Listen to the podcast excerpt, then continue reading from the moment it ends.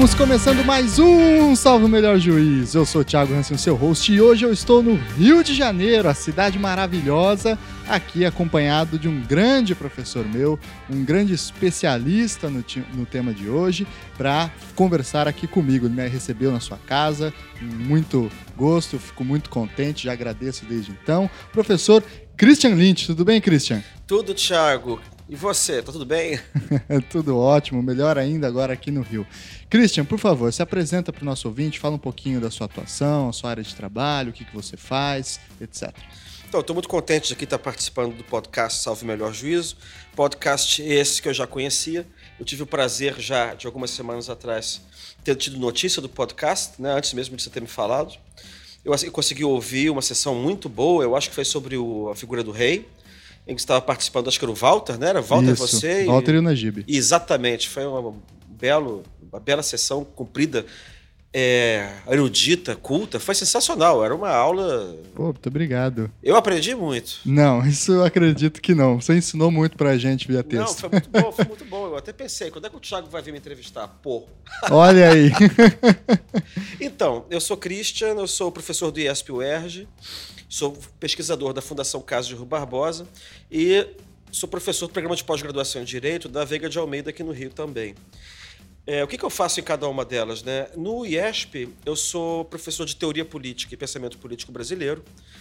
Eu coordeno a área de Pensamento Político Brasileiro da ANPOX, que é a Associação Nacional de Pós-Graduação e Ciências Sociais, e de Pensamento Político Brasileiro também da Associação Brasileira de Ciência Política. Na Fundação Casa de Rui Barbosa, eu estou lotado num setor que chama-se ruiano, quer dizer, eu sou um dos ruianos oficiais do país. É, parece, vocês podem achar que é uma coisa estranha. Mas existe uma Fundação Casa de Rui Barbosa, uma das funções dela, na verdade, é manter viva a memória do Rui. E existe um cargo, um setor que chama-se Ruiano, onde estão os entendidos em Rui. Eu, Olha sou, lá. eu sou um dos dois é, Ruianos do país, o sujeito que a, a fundação destaca para falar de Rui Barbosa quando isso é necessário publicamente. Isso é uma grande responsabilidade. Você vê que o Salve Melhor Juízo não começa por baixo. É gravar um programa sobre o Rui Barbosa, chama logo um ruiano para vir Pois é, mas é engraçado que parece piada, mas é ruiano mesmo. O título é esse, setor ruiano. Olha aí. Né? E na, e na, na pós-graduação da Universidade de Veiga de Almeida, no Direito, eu, eu, a minha área é Teoria do Estado e é, História do Pensamento Constitucional Brasileiro você vê que está tudo mais ou menos interligado, porque você tem pensamento político de um lado com teoria política, do outro você tem teoria constitucional e pensamento constitucional, e no meio está quem? Rui Barbosa, que é o homem do pensamento constitucional e do pensamento político. Olha aí. Então, já adiantando o tema, hoje nós vamos fazer um programa, uma espécie de dossiê Rui Barbosa, digamos assim, né? Esse cara que é tão falado no direito, que é elevado à condição de um herói máximo do direito, mas que é muito pouco estudado, né, Cristiano? Pouca gente presta atenção no que ele escreveu de verdade, né? Se é. cita muito, se fala muito, como você mesmo disse, né? Se usa para um conceito, um conceito estético do Rui Barbosa para parecer inteligente, parecer erudito, mas pouca gente vai lá e lê as obras dele mesmo, né? É, o Rui tem esse azar. Ele é cultuado no direito, mas ninguém o lê. E, na, e, nas ciências sociais, na verdade, ele ficou associado ao bacharelismo, que foi muito criticado logo depois que ele morreu, pelos modernistas. Uhum. E a sociologia no Brasil meio que se cresce contra o Rui Barbosa, contra o bacharelismo, contra o direito. Sim. Que ela vai procurar se definir como um domínio próprio, independentemente do direito. Então, na verdade, o Rui Barbosa, que foi, ao meu juízo, junto com o Alberto Torres, é, é, os dois principais pensadores políticos do Brasil no século XX, é, o Rui Barbosa ficou em péssimos lençóis. E mas ele morre uma glória nacional. Né? Esse é um, acho que é um dos problemas dele, que quem deveria é, é, lê-lo tem essa pinimba que é das ciências sociais, os cientistas políticos. Né? Ele, mas também, ele também não ajuda, porque ele tem uma obra imensa que são, compreende dezenas e dezenas de volumes. Uhum. Né? É, ele não tem uma obra central. Por exemplo, sei lá, Hobbes. Ai, caramba, quanta coisa. O que, que eu preciso ler um livro só? O que, que você vai ler? Vai ler o Leviatã. Né? O, o Rui não tem um livro central. Porque ele, tudo que ele produziu, que é uma obra ciclópica, ele produziu no calor dos acontecimentos, entendeu? Sim. É, talvez tenha um livro lá, Cartas de Inglaterra, mas mesmo esse livro. Não é? Então, quando você chega, você fica desesperado. Porque eu vou ter que ler esses 100, 100 volumes aqui para conseguir falar de Rui Barbosa, entendeu? Esse é um outro problema também.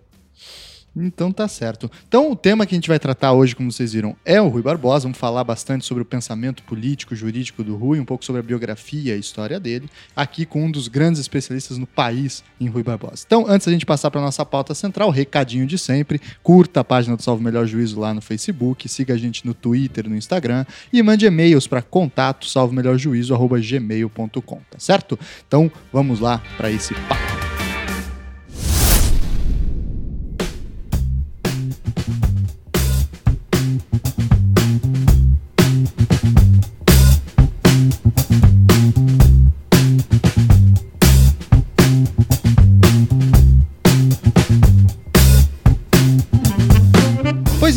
Christian, o Rui nasceu ali em 1849 né, e morreu em 1923. E ele é colocado canonicamente como um dos membros ou um dos exemplos da chamada geração de 1870, do bando de ideias novas, etc., no Brasil no final do século XIX. O que, que significa fazer parte dessa geração e o que, que foi essa geração em termos jurídicos e políticos?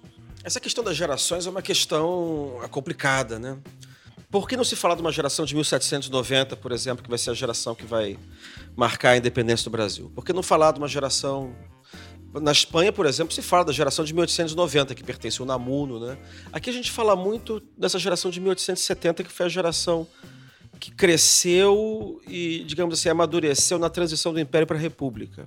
É uma geração que teve também em Portugal, questão Coimbra. Teve, também, teve, né? teve. Seria muito interessante até estudar. Eu, eu, pessoalmente, estou envolvido num projeto como esse, uma equipe de pesquisadores portugueses e brasileiros, que estão fazendo uma, uma pesquisa, na verdade, comparando a monarquia portuguesa do século XIX com a monarquia brasileira.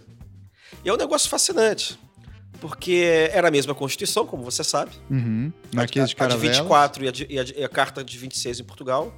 Era a mesma dinastia.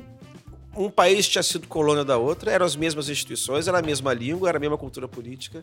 E aí aparece essa questão da, das gerações. É até muito interessante você começar a ver, na verdade, é, a comparação das gerações mostra, a, digamos assim, o que era peculiar na geração de 1860 brasileira. Ela era menos radical do que a, do que a portuguesa. A ala mais radical de lá chegava ao socialismo. Aqui no Brasil, o que havia de mais radical, na verdade, era positivismo, né? E uma coisa engraçada também, que a espécie de geração de 1870, abolição da escravidão. Bom, em Portugal, obviamente, não havia mais escravidão. Então, uhum. E, em terceiro lugar, a geração de 70 demoliu a monarquia e aí veio a república. Olha, a geração de 1870 demoliu a monarquia em Portugal e não veio a república. Então, não é a geração de 1870 que proclama a república. Né? A monarquia em Portugal dura 20 anos ainda. Sim. Agora, o que significa fazer parte? Eu já respondi meio que de trás para frente. O que, que faz, significava, fazer, significava fazer parte da geração de 1870? O Estado brasileiro atravessou um processo de construção nacional muito doloroso, mas embora menos doloroso do que dos demais países é, latino-americanos, que se completa aí em torno de 1850, não é?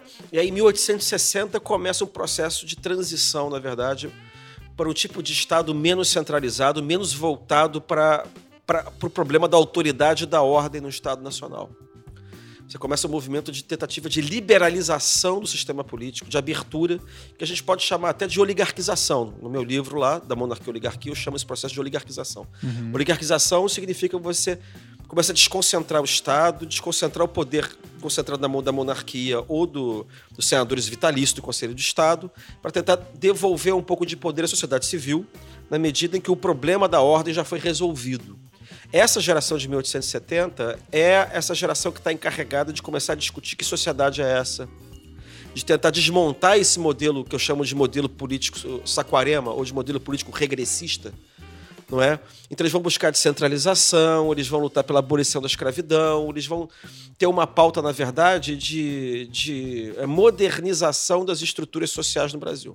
E vai ter gente de muitas características aí, né? O que é curioso chamar de uma geração única na medida em que você tem gente tipo Silvio Romero, Tobias Barreto, né? E, e o próprio Rui, mais ou menos no mesmo é, período. Não é só isso né? que é estranho, não. É que é estranho porque é, os estudiosos da geração de 1870 fazem uma espécie de um recorte que eles só colocam reformistas. Parece que não nasceu nenhum reacionário ou conservador ali é, em é, 1840. Por exemplo, Eduardo Prado não é dessa geração. O Barão do Rio Branco também não pertence a essa geração.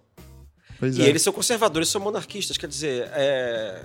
e aí eu estou pedindo a algum dos ouvintes que me faça o favor de fazer um, um estudo mais alargado dessa geração de 1870 para complicar um pouco as coisas. O Rui, ele vai estudar direito primeiro em Olinda, né, na, na Faculdade de Direito de Recife. Depois ele parece que tem uma encrenca com um professor lá e acaba indo para São Paulo terminar o seu curso. E lá ele se destaca, inclusive, como um, um grande orador. Né? Um, um, cara que dominava muito a, a, retórica, a capacidade de convencimento público, etc. E curiosamente, esse é um período no século XIX em que a gente observa ao mesmo tempo uma certa transição do perfil dos juristas, de um jurista liberal clássico do século XIX, que, por exemplo, na Europa é muito marcado pela essa presença da oratória, para um jurista que vai cada vez mais caminhando em busca de uma cientificidade dos seus argumentos. Né?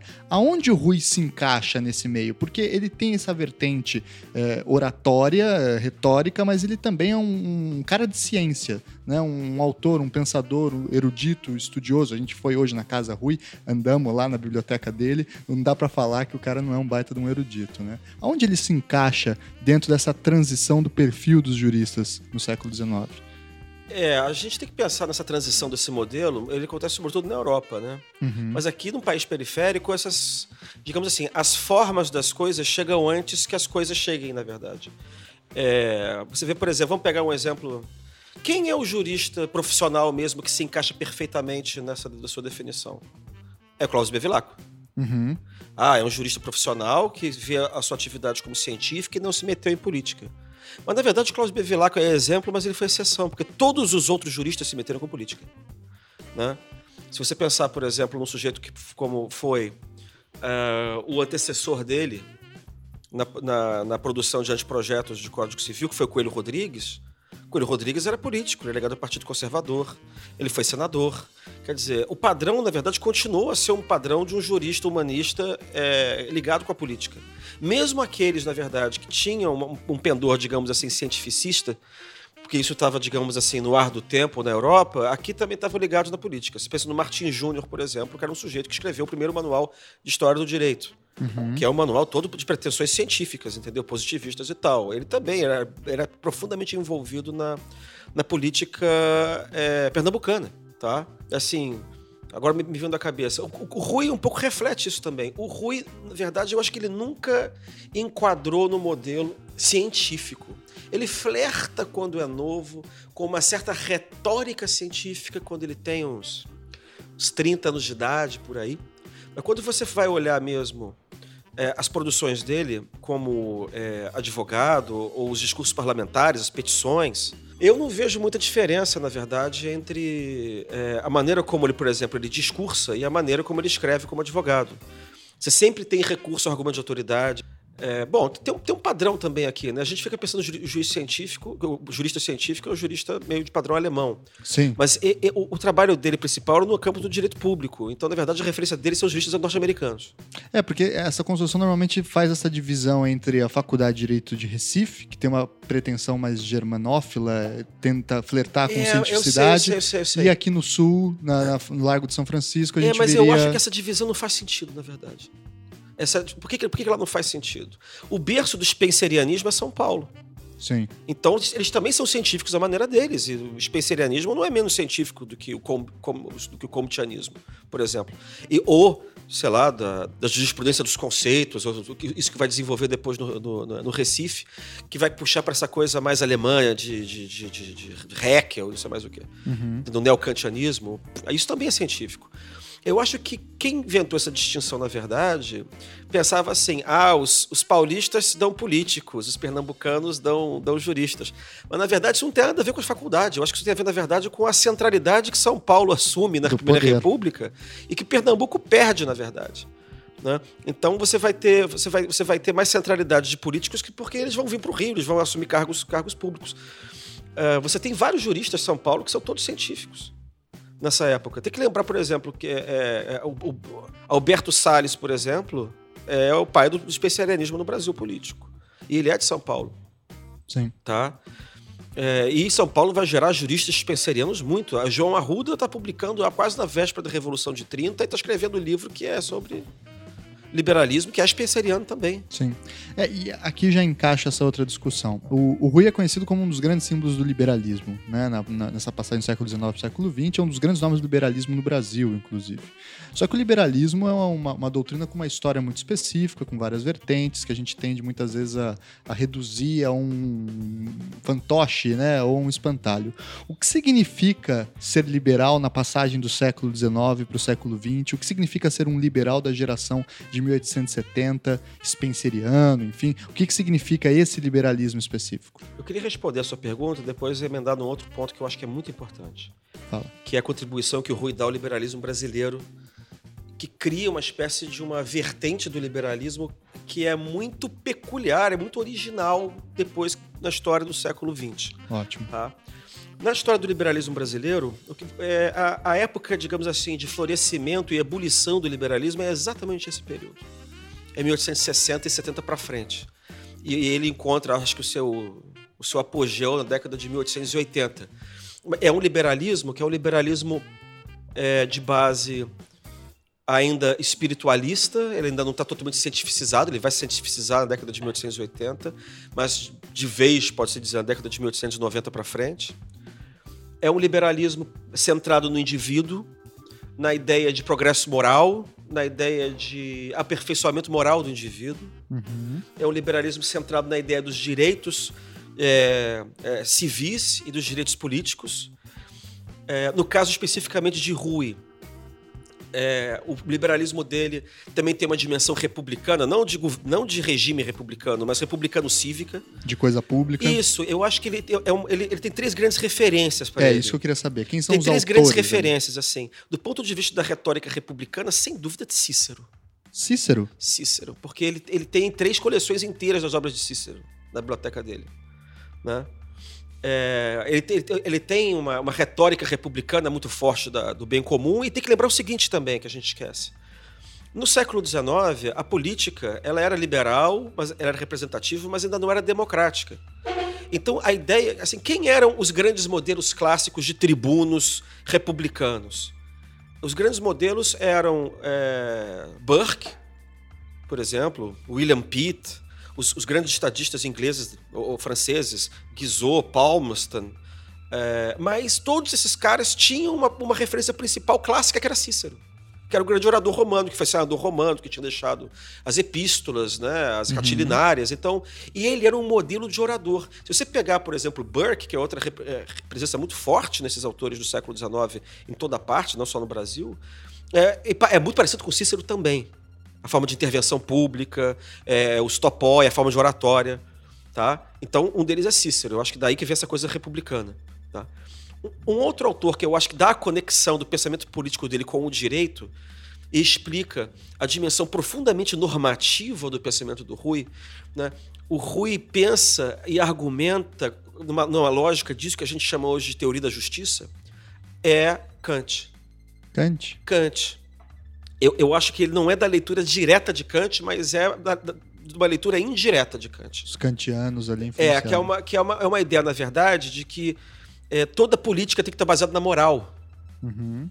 Entendeu? E que, e que a política que não está baseada na moral é ilegítima. Metafísica dos costumes. O, a, a, é, a, o legalismo dele, a defesa dele da Constituição, das leis e tudo isso, na verdade, não é um legalismo puro e estrito. É porque ele acha, na verdade, que a lei ela, ela, ela encerra e impõe um imperativo moral de respeitar. através da norma. Né? E, e, a moralidade dele é uma moralidade liberal. E, de alguma maneira, tem um elemento republicano aí que também está em Kant.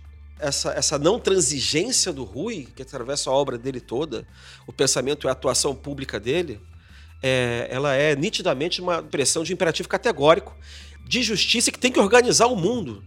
Então, todas essas dicotomias dele, por exemplo, Estado de Direito versus militares, militarismo, ditadura, a ideia dele não gostar, por exemplo, da política francesa, jacobina, ou positivista, ou bonapartista, é sempre essa ideia, na verdade, de que é uma política que não exprime a moralidade.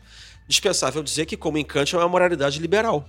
Uhum. Tá? Que se confunde, na verdade, com a ideia de uma sociedade de indivíduos livres, iguais, né? e, e, contra a opressão. E aí entra, eu acho que o terceiro autor, que acho que é central no pensamento dele, que é John Stuart Mill. Mill. É quase. É, toda a intervenção dele, pública, as concepções dele sobre o Estado de, de, Estado de Direito, sobre o sistema representativo, sistemas partidários, é, a forma como o Estado deve se relacionar com a sociedade, o papel da, das oposições, é, é, quase toda derivado de Mil. É claro que ele cita muita gente, tá? mas, é, digamos assim, o autor da juventude, quando você quer entender um autor, o que ele tem na cabeça mesmo, você tem que pegar os caras que ele estudou quando era novo, no começo da carreira. Que marcam mais. São os que mais marcam. Né? Eu já tô com 43, já tô percebendo isso, na verdade. Depois você vai lendo, vai lendo, mas aí o HD já tá cheio, e na verdade você já adquiriu uma maneira de raciocinar. O resto é por agregação, entendeu? E o, o grande autor dele foi Stuart Mill. Assim como no caso de Nabucco, foi Walter Bagehot, que ele que ele mesmo cita. Bagehot, né? Que os ingleses falam. Sim. É, Bom, você vê que eu falo pra caramba. Não, mas é por isso que eu só tô, tô chamei você pra, pra gravar é, hoje. Eu acho que tem esse ponto. É, o segundo ponto que eu queria mencionar, que eu não queria deixar escapar, o papel que ele representa dentro do liberalismo brasileiro, do pensamento do Rui, e, e o que ele tem de original. O lugar do Rui é absolutamente central. Né? A história do liberalismo brasileiro, que eu acho que é a vertente principal do pensamento brasileiro, de alguma maneira, é porque ela é a vertente principal do pensamento moderno, de uma maneira geral, né? de alguma maneira, o, o, socialismo de um lado e o conservadorismo do outro são reações ao liberalismo, um querendo puxar para trás, o outro querendo puxar para frente. Né? Eu diria que no liberalismo brasileiro, é, as figuras assim exponenciais, é, você Tavares Baixos, Rui Barbosa e Joaquim Nabuco, que são exatamente três sujeitos dessa época. Tavares Baixos é uma espécie de guia no liberalismo brasileiro, dos dois, do Nabuco e do Rui. Mas o grande sujeito mesmo, divisor de águas, é Rui Barbosa. É, quase que, é como se quase que não tivesse tido ninguém antes dele. Ele vai criar uma, uma, uma cultura liberal muito específica entre nós. Porque, porque ele que vai estar baseada na classe média, a ideia de da, da, uma concepção do, do, que a classe média julga que é politicamente aceitável, a concepção de primado da sociedade civil, a ideia é, de, de governantes esclarecidos, é, e ao mesmo tempo uma, uma, uma ideia de governo honesto, tá? metade do, que, metade do lavajatismo que a gente está vendo aí é todo ruiano. Se você pegar as obras de Rui Barbosa, eu, eu até recomendo ao, ao, ouvinte ler, por exemplo, é, As Classes Conservadoras, que é um discurso de Rui Barbosa de 1919, que eu acho que é, resume um pouco o pensamento político dele daquele, daquele tempo, é exatamente esse, na verdade. É uma crítica à corrupção das classes. Da, da, é uma crítica à corrupção da classe política. Tá? A, a, gente já consegue pegar tudo que, na verdade, a classe média pensa até hoje e, e é, por ali. E aí eu já vou chegando também, por antecipação, no, no, no, outro ponto, né? Quer dizer, não só essa característica de ter forjado uma, um pensamento de classe média, isso foi percebido já no Santiago Dantas, num texto maravilhoso que ele escreve sobre o Rui Barbosa, né? mas também essa conexão do, dele, quer dizer, a conexão com a classe média não é original, por assim dizer, ela está ligada à ideia de difusão e popularização do liberalismo, mas essa conexão do Rui com o direito e com o meio jurídico ele vai criar um negócio que não que eu, eu não conheço em outro, em outro país da América Latina, que é um liberalismo judiciarista. Quer colocar no judiciário o grande campo de, de, de afirmação do liberalismo. É, no judiciário e nos operadores jurídicos. Porque, por exemplo, a Argentina tem uma figura muito semelhante ao Rui, que opera nesse, nesse período também de vida do Rui. Agora esqueci, o senador Leandro Alem, que é um liberal que contesta o regime oligárquico. Mas ele se alia ao exército para tentar derrubar tem um partido semelhante ao Partido Liberal lá, que é o Partido Radical, esse que ainda existe até hoje.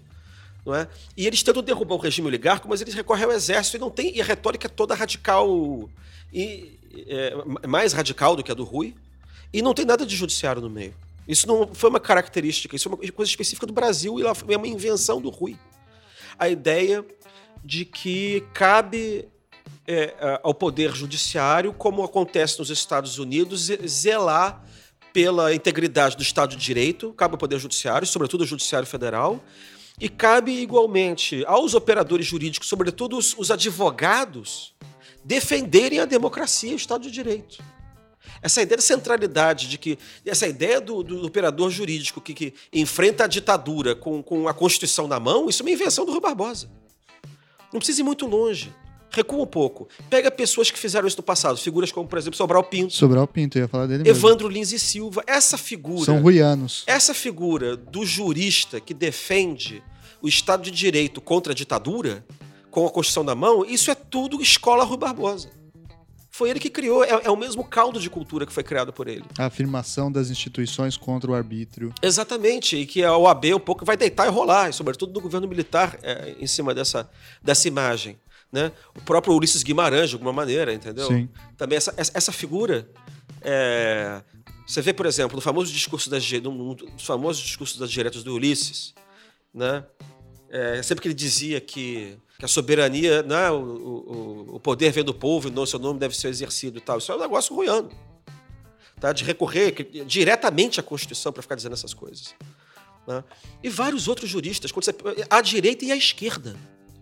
Da, outro exemplo. O, o fundador do Partido Socialista Brasileiro, João Mangabeira, é um dos mais importantes discípulos de Rui Barbosa. Ele escreve um, um, um livro sobre Rui Barbosa, muito interessante. É, Chama-se Rui Estadista da República. Você vai ter um, uma, uma vertente do Rui que vai virar socialista. Socialista não estatista. Tá? Mas vai virar socialista. É... E você vai ter uma outra vertente que vai ser liberal, digamos assim, conservadora, comparado, que é a da UDN. Quando você vai ver juristas como Bilac Pinto, Aliomar Baleeiro, toda a banda de música da UDN, da década de 50 e 60, é toda ruiana. Rui também é um personagem importante no, no, discurso de Carlos Lacerda, quer dizer, é, uma, é um caldo de cultura tão poderoso que ele se ele se retroprojeta no tempo. Ele marca a cultura jurídica mesmo. Exato. É, o Rui vira o símbolo da luta do Estado de Direito contra o arbítrio. E por isso essa disputa para ver quem vai, é o verdadeiro quem legatário. É, o verdadeiro, é, não, quem é o verdadeiro Rui Barbosa também, porque você tem Rui Barbosa de. É por isso que de alguma maneira é engraçado. Como é que, como é que você vai ter uma esquerda que, que não gosta do Rui Barbosa, não é? E vai ter uma direita que também não gosta do Rui Barbosa, que é quando você sai do espectro liberal. Né? Mas você explica, então, a luta do Rui Barbosa é, contra o regime oligárquico e depois como ele vai ser usado contra, contra as ditaduras, né? seja do Estado Novo, seja do regime militar. É, e, e, é por isso que quando há o centenário da morte do... É, centenário não. É, quando há... Quando o Rui morre, ele tem esse enterro de chefe de Estado, que parou o, o país. Por isso que três, cinco anos antes dele morrer, ele, ele em vida é, é festejado pelo país. O país para num feriado nacional para celebrar o seu jubileu cívico. Né? Ele é considerado o maior brasileiro vivo. E quando ele morre, o governo federal desapropria a casa dele com biblioteca, com tudo dentro, para virar um, um centro de peregrinação cívica, na verdade. Hum. Porque ele era uma figura. Você imagina isso em 1923, 24, 25. E para terminar, é. quando dá o centenário da morte dele em 49, o governo manda publicar tudo que ele escreveu na vida dele. Trabalho que ainda não se encerrou. 60 e tantos anos depois. E que está nas suas costas agora também. Das minhas colegas, na verdade. Mas republicar a obra inteira, que são, sei lá, centenas de volumes. Mas como é que ele então conseguiu tamanha expressão? Vamos voltar para o início da, da carreira política dele. É, ele era uma pessoa vinculada a uma família já tradicional na política nacional, que é a família Dantas. Né? O, o, quem eram esses Dantas e como é que ele entra no mundo político? Como que ele deixa de ser um estudante de direito, filho de um médico, frustrado, parece, né? para se transformar em um não só grande jurista nacional, mas um grande símbolo da política nacional? Como que ele é apadrinhado? Como que é a entrada? Por qual partido? Por, enfim. É, o Rui não pertence, digamos assim, é, ao grande mundo né, da, da política imperial. É, a política imperial, na verdade, ela se dividia, digamos assim, os, os dois grandes viveiros dela, né, de um lado eram né, os grandes classes que, enfim, tinham peso, de um lado era a grande propriedade rural e do outro a burocracia imperial. O centro da burocracia imperial era a magistratura é, e, o, e, os grandes proprietários rurais né, eram os cafeicultores é, do Sudeste e é, os senhores de engenho no Nordeste. É, a sociedade brasileira imperial era, era maciçamente rural. 90%, 80% da população morava no campo. E, e o Rui, é, isso não quer dizer que não houvesse mobilidade social. Você tem vários, é, vários políticos do Império, inclusive de cor, né, que ascendem. Você tem, você tem uma certa mobilidade no império, você consegue ascender. Sim. E aí é muito engraçado que você vê na biografia desses caras assim. Era pobre. Claro que pobre não é ser pobre com o padrão de hoje. Mas era alguém que pertencia tipo, a uma classe média muito diminuta e remediada numa sociedade que estava dividida entre senhores e escravos. E isso é considerado pobre, por assim dizer. É, esses militares, os militares se julgavam pobres no final do Império. Sim. Não era pobre, era classe média. Mas que rico era ser milionário, né? É, quando, quando você está olhando para cima, você participa num mundo, na verdade, onde só tem gente muito poderosa e você.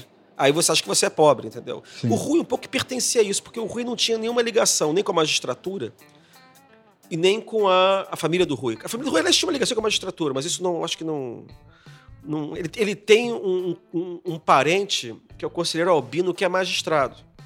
Ele, inclusive, deixou um livro muito interessante que foi publicado, que era As Memórias do Magistrado do Império. Olha o do conselheiro Albino. Mas o Albino não, não, é alguém que empurrou o Rui, o que foi relevante para isso. Né? É, e não tinha conexão nenhuma com, com, o mundo do campo. Então, ele. ele isso eu tenho um insight do Santiago Dantas, no texto dele, que o Rui representa uma classe média urbana muito reduzida, na verdade, e que vai começar a piar, por assim dizer, de 1870 para frente. Então ele tem um envolvimento muito grande com a cidade de opinião pública. E a opinião pública é, é, é, é, é aquele julga avançada, adiantada, na qual ele tem que se criar, é, a, é a, são os setores urbanos, entendeu? Sim sobretudo essas classes médias emergentes. É claro que às vezes eles exageram o peso da classe média, porque a classe média está começando a ficar predominante nos países que são modelares para os comportamentos deles, dele ou do Nabucco, porque é a Inglaterra. Mas às vezes você tenta experimentar os métodos ingleses aqui, eles não funcionam porque a sociedade é diferente. Ou, ou funcionam no alcance muito diminuto, como vai acontecer durante a campanha abolicionista. Mas então, para não adiantar o serviço, o que acontece? Ele aparece num meio, uma família, é, filho, de filho de médico, como você já falou, mas muito enfiado em política e muito enfiado na política baiana, da, da província da Bahia. Nesse tempo, na verdade, você tem as grandes famílias e você, de alguma maneira, não tem como subir sem conseguir ser apadrinhado ou entrar dentro do, do clã, do clã alargado, por assim dizer. Um sistema em que tudo quase funciona pelo meio da clientela. Ou, do, ou, como se dizia na época, por meio do patronato não é? O pai dele já era, entre aspas, cliente dos Dantas. É, e o pai era um sujeito que era deslumbrado com essa coisa da política inglesa, era um anglófilo enorme. E a criação do Rui lembra um pouco a criação, não sei se você leu a autobiografia do Stuart Mill. Meu Deus, então aos é, sete anos ele já tinha escrito um livro de história do direito é, romano. É, mas tinha uma coisa semelhante. O pai, o pai na verdade empurrava muito o Rui assim, não vou dizer para ser mico de circo, mas assim, para ser, pra ser um menino prodígio. Era muito exigente. É, então ele bot, já botava, sei lá, com 5 anos de idade, botava o Rui pra subir em caixa de sabão, fazer, fazer, fazer discurso. E, fa e, falar de liberalismo e citar os autores ingleses, entendeu? Mas ele não teve uma síncope, não enlouqueceu, que nem o Mil aos 20 não, anos de idade, né? Não, mas na verdade eu acho que você criou uma coisa complicada que, é em que esse tipo de atividade estava ligado à memória do pai. E o pai era um sujeito, assim, que ele achava genial, mas que não progrediu e acabou medíocre, acabou endividado. É, de, alguma, de alguma maneira, vou te contar uma coisa. Muitos dos grandes, que a gente julga grandes homens ou gênios e tal, eles têm atrás dele, movendo a sua ambição, é uma espécie de desespero, obsessão, a paranoia, que é, no fundo é um trauma de infância, que paradoxalmente os empurra para frente, de maneira que é quase irracional. Né? O Rui tem esse temperamento, que é um temperamento muito combativo e um pouco paranoico, é, de ver inimigos de toda parte e, e ter que subir e ter que trabalhar muito por causa do pai. Porque ele idolatrava o pai e o pai morreu mal, deixou a família endividada. Então, quando, quando o Rui, é, o Rui é obrigado a virar rimo de família. E essa coisa de ter que ter uma grande família para sustentar e ter que ganhar dinheiro, ter que trabalhar 15 horas por dia, é uma coisa que ele não perdeu nunca. E sempre que ele se refere ao pai, é dessa maneira, como se o pai fosse muito melhor do que ele, muito mais culto, muito mais valente. E Rui, eu acho que foi o político mais valente da história do Brasil. Uhum. Né? Pedro Machado dizia isso. Dizia assim que ele podia ter vários defeitos, mas o homem mais corajoso que ele conhecia tinha sido o Rui Barbosa. E era um opositor, né? E era um opositor. Quer dizer, ele virou, foi, foi opositor no final da vida. Né? É, se explica um pouco por essa relação dele com o pai, entende? Ele, eu acho que ele é muito. Ele, ele, por exemplo, se mata de trabalhar no começo da vida para pagar as dívidas que o pai deixou. para resgatar o nome do pai de alguma maneira. Né? E, e ele herda, então, também essa, essa relação. relação com os Dantas. Os Dantas é, são uma das famílias que representam, digamos, como se dizia na época, o elemento liberal da província da Bahia. Você que aí que mora em uma cidade no interior do Brasil que tem a rua Conselheiro Dantas, é dele que a gente tá falando, né? Dessa família desses Dantas aí. É, né? o senador Dantas. Aqui, é- Senador o senador Dantas. Dantas. fica na Cinelândia. Olha aí. Né? Rua Senador Dantas. Esse aí é o conselheiro Manuel Pinto de Souza Dantas. Família ilustre até, que deu até aquele famoso, depois, aquele diplomata que protegeu os judeus na Europa durante, acho que foi embaixador em Paris, quando estourou a Segunda Guerra Mundial. Né? É a mesma, a mesma família. Depois, como várias famílias do Império, se encaminhou para as relações exteriores. Família Ouro Preto, Rio Branco, é, é, Souza Dantas, né? E o que, que era o Dantas? O Dantas era, era um dos chefes do Partido Liberal na Bahia. É, outro era já uma geração acima dele, era, o- era o conselheiro Zacarias de Góes Vasconcelos. Né? É, e você tinha. Então, em todas as províncias do Brasil, você tinha os chefes liberais e os chefes conservadores. O Dantas era um dos principais chefes liberais. E a essa época já era senador do Império. É, essas- como é que funcionava esse sistema? Você tinha o, o a- a- o núcleo do partido local, dois chefes, tudo isso era muito familístico, na verdade. Eram clãs, como eu disse. É, você tinha um jornal, ou dois, às vezes, da província, que representavam os, os, é, é, os interesses do partido naquela localidade. E o Rui entra, então ele herda essa relação do pai com os Dantas. Ele, ele meio que entra na intimidade dos Dantas, dos Dantas, porque o Rui, ele é, como eu falei, um menino prodígio. Ele tem uma capacidade mnemônica extraordinária. Ele decora os autores, ele sabe fazer tudo aquilo que era visto como uma coisa extraordinária de uma sociedade tão periférica como a brasileira. Quer dizer, ele sabia ler os, os autores estrangeiros, sabia citar tudo que estava up to date. Não é? E, e tinha uma, uma, uma, uma- capacidade tribunícia, que você já se referiu também, inacreditável. Então, ele, ele- ele logo foi visto como uma ótima máquina de guerra. Porque o Brasil era, era, era, uma monarquia parlamentar, quer dizer, era parlamentarista. É, o, é, o- o jogo necessitava que você fosse ao mesmo tempo é, jurista, mas também conhecesse os teóricos liberais estrangeiros, que você tivesse uma grande capacidade é, como tribuno e como jornalista. E ele tinha tudo isso no mais elevado grau. E ele rapidamente conquistou, então, é, a, a família Dantas.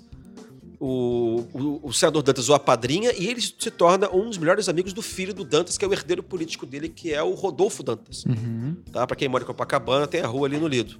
Rodolfo Dantas, que é da geração dele. Né? Mas assim, é- Rui é sempre o cara que não tem dinheiro, que tem que trabalhar, que tem que. para quem vão, vão dando serviço pesado. O Rui era o Marx e os Engels era, o Engels era o Dantas. Ah. um negócio assim. Não sei, mas assim, quem carregava o negócio nas costas era, era, era ele. Até que. é, tem uma hora que ele vai se livrar dos Dantas de alguma maneira, dez anos depois.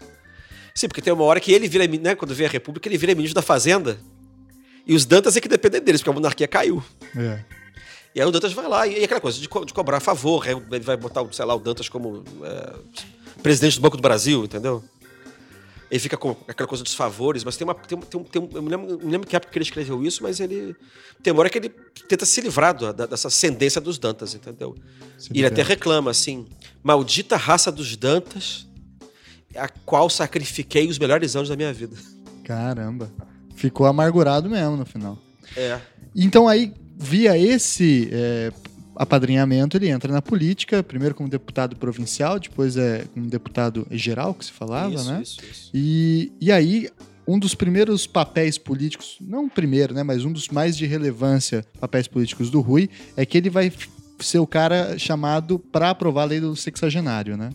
É, é, antes disso, na verdade, ele é, ele é chamado. Ele, ele rapidamente, quando ele vira deputado geral em 1879, ele, ele, ele passa a ter um papel importante imediatamente.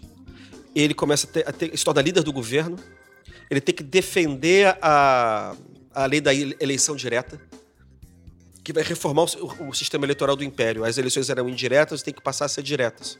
E ele é líder do governo porque o Dantas é o primeiro-ministro nessa época, né? Na verdade, isso é um pouco antes, isso é no governo Saraiva. Saraiva. é do governo Saraiva. Governo Saraiva cai é sucedido pelo, ainda dentro do Partido Liberal, pelo, pelo conselheiro é, Saraiva, não, perdão. Era Sinimbu e depois é o Saraiva. Ele é que vai fazer o projeto da chamada Lei Saraiva, que quase chamou Lei Rui Barbosa, porque foi ele que fez o projeto da reforma. E ele, a- e ele a defendeu contra gente dele, tipo, da- outros liberais avançados da época, como o próprio Joaquim Nabuco e como o líder dos liberais avançados da época, que era o senador José Bonifácio, o moço, né, quer dizer, não é o José Bonifácio uhum. da Independência, é o sobrinho. Né, que eram contra, porque a, a lei, na verdade, ela criava eleição direta, e, mas reduzia brutalmente o, o, a, o número do eleitorado reduzir o eleitorado assim 10 vezes. Ao excluir os analfabetos. Isso, jogo, que era uma né? coisa muito do século XIX. Assim. Ou, ou a base do eleitorado é larga e a eleição é indireta, ou a eleição é direta, mas a base do eleitorado é, é restrita. Que é o que vai marcar a Primeira República, inclusive, né? É, é isso. É isso. É um pouco diferente porque ali eles proclamam o sufrágio universal, mas tem que ser alfabetizado. Como ninguém é alfabetizado, fica 2%, 3%. É, é quase igual como era antes. Então vem daí. Então ele vai participar da, da, da, da lei da eleição direta. Depois ele vai ser incumbido de fazer o relatório da reforma, da reforma do ensino. Também. Leôncio de Carvalho. E vai ser o trabalho, o Hercúleo. É, na redação desse relatório, que como tudo que ele faz é um calhamaço, que ele vai receber o título de conselheiro do Império por parte do imperador Dom Pedro II. E aí que ele vai virar o conselheiro Rui Barbosa. E, e voltando à lei do sexagenário, qual era o papel do Rui no processo de abolição? Pois é, é de, o, o, grande, a grande atividade dele depois dessa questão da, da reforma do ensino foi a lei dos sexagenários que acontece? Em 1884, é, o conselheiro Dantas é nomeado pelo imperador presidente do Conselho de Ministros para passar a lei dos sexagenários, porque o movimento abolicionista recrudesceu. E, e, os liberais já estavam no poder, mas estavam evitando tocar no problema, porque isso era um problema que dividia o, o sistema político inteiro, todos os partidos. E o Dantas, ele é um cara avançado, ele é um cara de cabeça mais ou menos fresca, de tendência democrática. E ele vai chamar os garotos para ajudar. O filho, Rodolfo, é... e os amigos, Joaquim Nabuco e o Rui. Quer dizer, pessoal da geração de 1870, é que a gente estava se referindo no começo. E eles se entregam de corpo e alma nessa tarefa.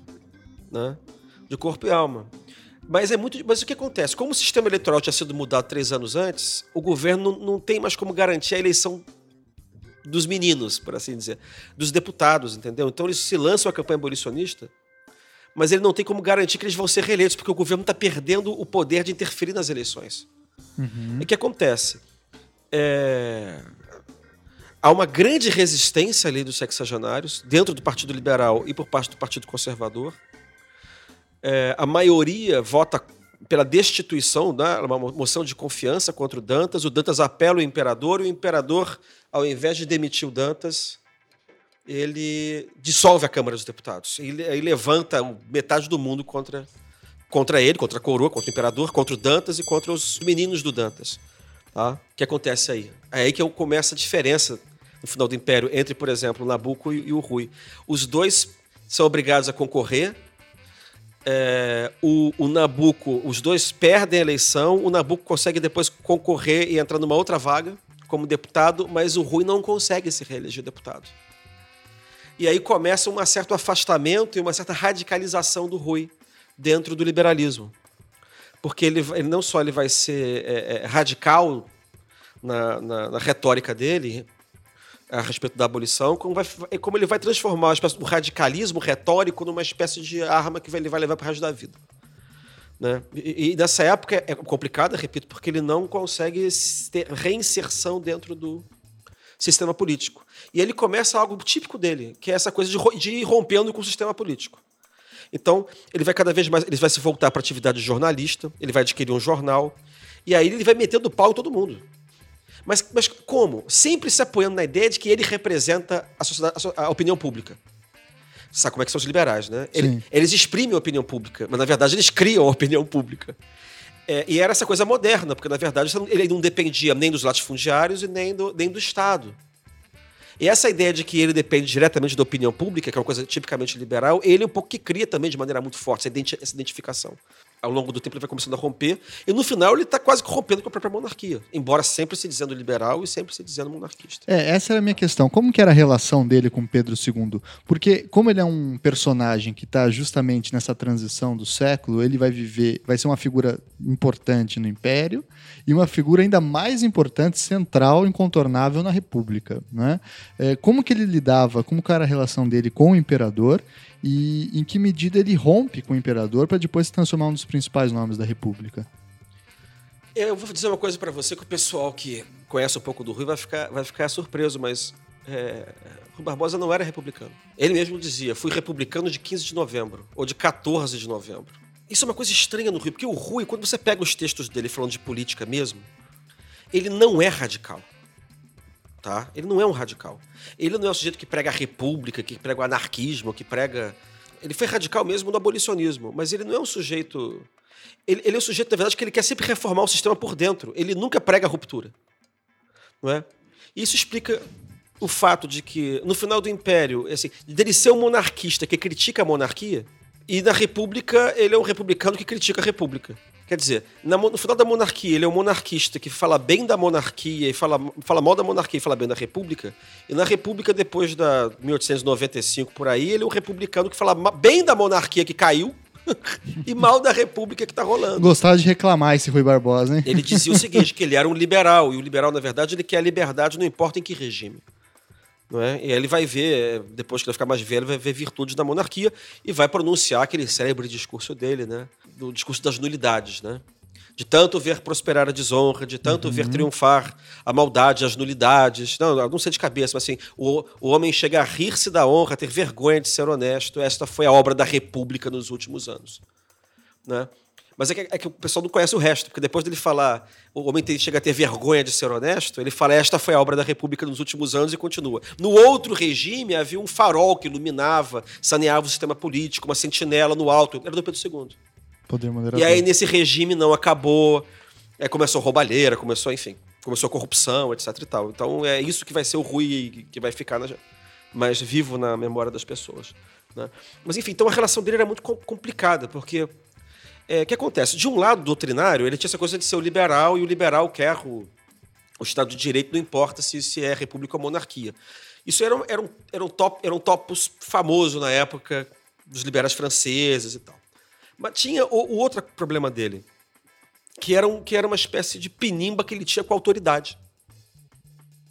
É uma coisa estranha. Não sei se era. É um, é um problema aí, tem os psicólogos aí tem que se debruçar ou alguém aí faz, levanta o horóscopo dele, mas ele tinha uma espécie de problema com a autoridade, ele tinha uma que é uma coisa típica de liberal também, que é o horror do Estado, da autoridade, da ordem, e na verdade a, a ideia de que você vai ser oprimido. Tinha um filão anarquista esse Rui aí. é, mas ao mesmo tempo ele sempre que havia uma ameaça de ruptura ele recuava. Entendi. Tá?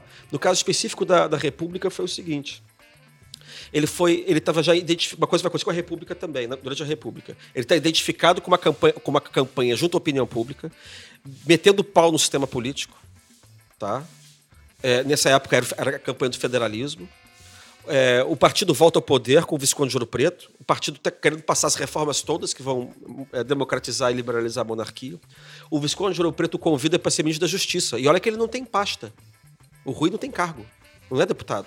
O regime era parlamentar, isso era um problema. Mas quando o Ouro Preto convida o, o, o Rui, ele está dizendo, na verdade, que ele vai eleger o Rui deputado. E o Rui se recusa, dizendo que não pode abrir mão do federalismo, porque o, o Ouro Preto estava só querendo a descentralização sem chegar ao federalismo. Né? E, dali, e aí ele começa a esculhambar Ouro Preto o tempo inteiro. E aí no final, já tipo setembro, outubro, o governo do Ouro Preto está fazendo muito sucesso. E o Rui, na verdade, está perdendo adeptos na, no jornal dele. Isso é uma coisa que ninguém escreveu. Isso é uma pesquisa que eu fiz agora, ainda não consegui botar no papel, mas espero que saia ano que vem. Entendeu? Essa coisa do Rui e o republicanismo estão refluindo, na verdade, porque o Ouro Preto está conseguindo granjar o apoio da opinião pública toda. Isso, a gente está em 1889. 89, a gente está em setembro, agosto, setembro, outubro. Nas vésperas da República. Você vê os jornais, está assim, é o, o, até tem até republicano elogiando ele. Dizendo que ele é o novo Pombal, que ele é o novo Bernardo Vasconcelos. Olha entendeu? só. É, mas isso é uma pesquisa que tem que, tem que botar os pingos nos is. Essa coisa de que a monarquia caiu de podre não foi bem assim, não. Sim. É, e, e, aí o que acontece? Os, os, republicanos começam a insuflar os militares para dar o golpe. Vendo que, digamos assim, que o, o bonde está passando, né? E o Deodoro tinha um problema pessoal também com o Ouro Preto, né? O Ouro Preto maltratava os militares. É, eu não quero entrar nessa história muito miúda, não, mas assim, é, os, os, republicanos começam a insuflar os militares, né? O, o pânico dos militares era, na verdade. Isso aqui é uma coisa paradoxal. Os militares. O Deodoro derruba, derruba a monarquia porque acha que o Pedro II não tem mais como defender o exército da classe política civil. A questão central ali não era monarquia ou república para o Deodoro. O problema do Deodoro era que era a ideia de que o imperador já não estava governando. E que se o imperador não governava, o exército estava nas mãos do Ouro Preto. Ou dos casacas, como eles chamavam. Uhum. Esse é o argumento central que vai levá-lo a depor o Ouro Preto. Mas ele não proclama a república. Ele volta para casa naquele dia. Sim. Ele só vai proclamar a república, ele só vai aceitar a república de noite quando acontece, quando ele acha que o sucessor do Ouro Preto vai ser um sujeito que é mais inimigo do exército ainda. Então, na verdade, o, o, o exército, quando ele derruba a monarquia, ele derruba a classe política, não era bem a monarquia que ele queria derrubar. Porque era a única maneira de você conseguir manter uma ascendência do exército que vinha crescente desde Isso, o fim da Guerra do Paraguai. E aí o exército vai mandar na República. Porque é com Benjamin Constant, com os positivistas, aquele pessoal ali, você vai então na verdade é para garantir que, uma posição do exército sobre a classe política, que, que, que, que a República, que o golpe efetivamente é dado, tá? dessa construção que, em alguma medida, sobrevive até hoje, né? De que o exército está acima da classe política, não tem interesses partidários, né? É, isso, na verdade, é um negócio é, é, geral, que ele tem que ser partidário. Mas isso aí não, essa é a ideia de que ele tem que estar tá acima, que eles, porque, porque a, a classe política persegue o exército, essa é a ideia. Né? A única maneira que você tinha era criar um sistema no qual o exército não, não ficasse acima da classe política do ponto de vista político, ficasse a, a salvaguarda. Pusesse o sistema político civil na dependência do, da, da, do clube militar. Tá? Onde é que entra o Rui aí? O Rui entra no seguinte: é, ele publica um artigo de jornal faltando, assim, quando a conspiração já está rodando, faltam quatro dias para o golpe, em que ele fala que o exército está em perigo. O nome desse artigo é O Plano contra a Pátria. O que acontece? Quem leu o artigo? O, conspirador militar principal, que é o Benjamin Constant Botelho de Magalhães. O que, que ele faz? Aí ele vai no escritório do Rui, na rua Gonçalves Dias, aqui no centro do Rio, bate na porta dele e conversa: olha, tá rolando uma conspiração para derrubar a monarquia. É, vai? Quer embarcar? Vai, é, quer embarcar? Porque, porque o golpe era quase que eminentemente militar mesmo. Os elementos são todos militares. Os, os, não, os não militares entram a convite para lavar o golpe, na verdade. Para dar uma lavada no golpe, para dizer que foi a nação, que foi o país, sei lá. E uma figura importante era o Rui, entendeu? Então o Rui ele é convidado para entrar e vai dizer o quê? A gente vai te dar o Ministério da Fazenda. Olha só, quem que ocupa o Ministério da Fazenda agora é o Visconde Ouro Preto. Então, de alguma maneira, ele vai tomar o lugar do Visconde Ouro Preto. Uhum. Tá? Prometem isso a ele. É, as razões que o levaram a assumir ou não assumir, isso é uma coisa que só tem o depoimento dele. E ele diz o seguinte: eu, eu nunca conspirei contra a ordem. Fui republicano de 11 de novembro, 14 de novembro, só soube na véspera e só resolvi assumir por dois motivos, embarcar por dois motivos. O primeiro era que era, era, um, era um fato consumado. Já ia acontecer. Já ia acontecer mesmo. Né? Segundo lugar, eu estava vendo que. Eu ia falar um palavrão. Mas que Pode ia, falar. Ia dar merda. Uhum. Pro O que, que quer dizer ia dar merda? Quem ia mandar os positivistas? Ou eram os militares obtrusos, na verdade, que não tinham nenhum compromisso com o Estado de Direito, tá? E que ele tinha que embarcar, na verdade, para ele tinha que embarcar para dentro da nau pegar o leme e conseguir fazer uma transição que levasse o Brasil para uma, uma república de tipo, tipo americano. Na cabeça dele é o seguinte: ele era monarquista parlamentarista inglês. E aí, república, ok. Qual é, qual é o tipo de república inglesa? São os Estados Unidos. Então ele não está então ele não está sendo contraditório. Ele vai dizer, na a forma republicana da monarquia inglesa é a república estadunidense. Então é, ele vai ser o principal artífice do liberalismo norte-americano para tentar evitar que a ditadura dure muito né? Essa foi a explicação que ele deu. E, e ele que vai fazer o anteprojeto principal da, da Constituição de 1891. E aí que eu queria chegar mesmo. Você usou aquela frase famosa do Rui, né? Eu, eu defendo a liberdade, seja lá qual for o regime. E uma das manifestações explícitas da liberdade no século XIX, no século XX ainda hoje é a Constituição. A Constituição, tanto como uma carta de direitos básicos, como uma estrutura do Estado em que você limita o poder é, do governo central. E ele vai estar ali por trás do anteprojeto se eu não me engano, eram três anteprojetos que vão parar na casa dele, ele vai pegar, vai falar, não quero nenhum dos três e vai acabar fazendo o que está na cabeça dele, e ele vai mimetizar muito, inclusive, em algumas estruturas, o pensamento constitucional norte-americano, enfim, que é a, Constituição de 1891, a nossa primeira Constituição republicana. E nessa Constituição vão surgir algumas inovações bastante importantes. Por exemplo, é de Rui Barbosa a criação do Supremo Tribunal Federal, né? E da ideia de, de uma jurisdição constitucional. Antes mesmo da ideia de, de Corte Constitucional do Kelsen, etc., ele vai estar pensando, se, mimetizando a ideia da Suprema Corte norte-americana. O que, que ele tinha na cabeça quando ele propõe a criação de uma jurisdição constitucional no Brasil? E dois, por que, que ela não funciona tão bem? Né? A gente sabe que o Supremo na Primeira República é muito fraco, né? O porquê isso? É, o, que, o que os o Rui e os republicanos paulistas tinham na cabeça como modelo constitucional, ok, eram os Estados Unidos, mas não eram de, não era de maneira eh, imediata, era de maneira imediata. O que eles tinham, na, quando fala assim, ah, a Constituição brasileira é uma cópia da, da americana. Ela não, não é, não é americana, ela é não... cópia da Argentina. Sim, e não é da americana porque tem muito mais artigos, é muito maior. Eu ela, sei, mas né? assim, é que eu tô falando assim, se você quer pegar uma Constituição que é muito parecida com a, com a, com a brasileira de 1891, você tem que pegar a Constituição da Argentina de 1857, se eu não me engano, que foi revista em 1860. A Constituição da Argentina já era uma, uma, uma reprodução da Constituição, quer dizer, uma adaptação da Constituição americana para uma linguagem do século XIX, entendeu?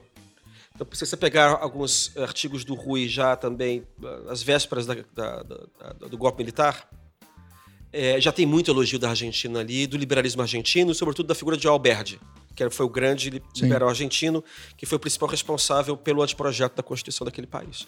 Né? Então, de alguma maneira, muita coisa é parecida, até quase ipsis literis. Por exemplo, é, a intervenção federal, na verdade, que é regulada no Brasil no artigo no artigo 6 da Constituição de 1991, é regulado no artigo 5 da Constituição da Argentina. Tá? Eu tenho, um, eu tenho um artigo que se chama. Tem um título esquisito. O caminho para Washington passa por Buenos Aires, que já é autoexplicativo, né? Uhum. É, é, mostrando isso. Eu faço uma comparação, eu tenho uma, uma, um quadro mostrando as diferenças entre a, a, a, a, redação dos mesmos institutos, Estado de Sítio, por exemplo, na, na Constituição do Brasil e da Argentina é, naquele tempo. Então, na verdade, o modelo é a Argentina. A Argentina é que está bombando na época. A Argentina é que, tá, que é a China da época, está crescendo 10% ao ano. Tá? E, que, e que, de alguma maneira, facilita a infiltração do, do republicanismo no Brasil, porque. Ó, até que enfim, ó, tá deu Vou certo. mimetizar, é. É, porque antes era assim, ah, não, se a República Hispânica é um desastre, é tira, tirania, caudilismo. Mas aí mas a Argentina resolve a vida dela em 1880 e começa a crescer horrores. Então o modelo imediato ali era a Argentina. Só um parênteses para o nosso ouvinte aí, quiser saber o que é essa Argentina da, da, do fim do 19, início do 20, é pensar na Carmen Miranda, por exemplo, que é representativa do Brasil exótico, né, com as frutas na cabeça. E nos filmes que ela aparece sempre tem um vendedor de cavalos argentino, que é um milionário, né, que é um cara representante do progresso. É um a... sujeito que, que viajava de transatlântico para a Europa levando a família e uma vaca para beber o leite dele, entendeu? é bem isso mesmo. É, mas é isso mesmo. Aí o que acontece? O ministro da Justiça não é Rui Barbosa, é Campos Salles. E o Campos Salles encomenda uma, um entourage de amiguinhos juristas dele, da, da fazendeiros paulistas, para fazer um anteprojeto. E o anteprojeto que sai é bem ruim, é bem fraco. E esses, esses, esses projetos, na verdade, vão parar na mão do Rui. O Rui morava aqui na Praia do Flamengo. E... e ele era ministro da Fazenda época. Era ministro né? da Fazenda e era vice-chefe do governo provisório. E criava vários problemas, né? Porque ele queria mandar mais que os outros, se metendo na pasta dos vizinhos. Aí tinha... Ele queria ter uma ascendência, na verdade, sobre os outros. E o Deodoro gostava dele, porque o Deodoro era uma besta. E o Rui sabia tudo. Então era muito cômodo pro Deodoro ter o, ter o Rui ali, né? E o Campos Salles já começava a bater com o Rui. Não à toa, eles vão ser inimigos. É, até a morte porque o Campos Salles representa esse liberalismo conservador de matriz spenceriana, na verdade, que vai, na verdade, vigorar a Primeira República e vai dar o tom conservador da Primeira República. Sim. E o Rui, na verdade, é um liberal-democrata. Né? Mas ali, naquele momento, eles estão concorrendo juntos. É, é decreto do Campos Salles o que cria a Justiça Federal, tá? A criação da Justiça Federal parece bobagem, mas significa o quê? Significa, na verdade, criar, é, dizer que o, todo o resto da justiça virava estadual. Caía na mão dos, dos governos dos estados.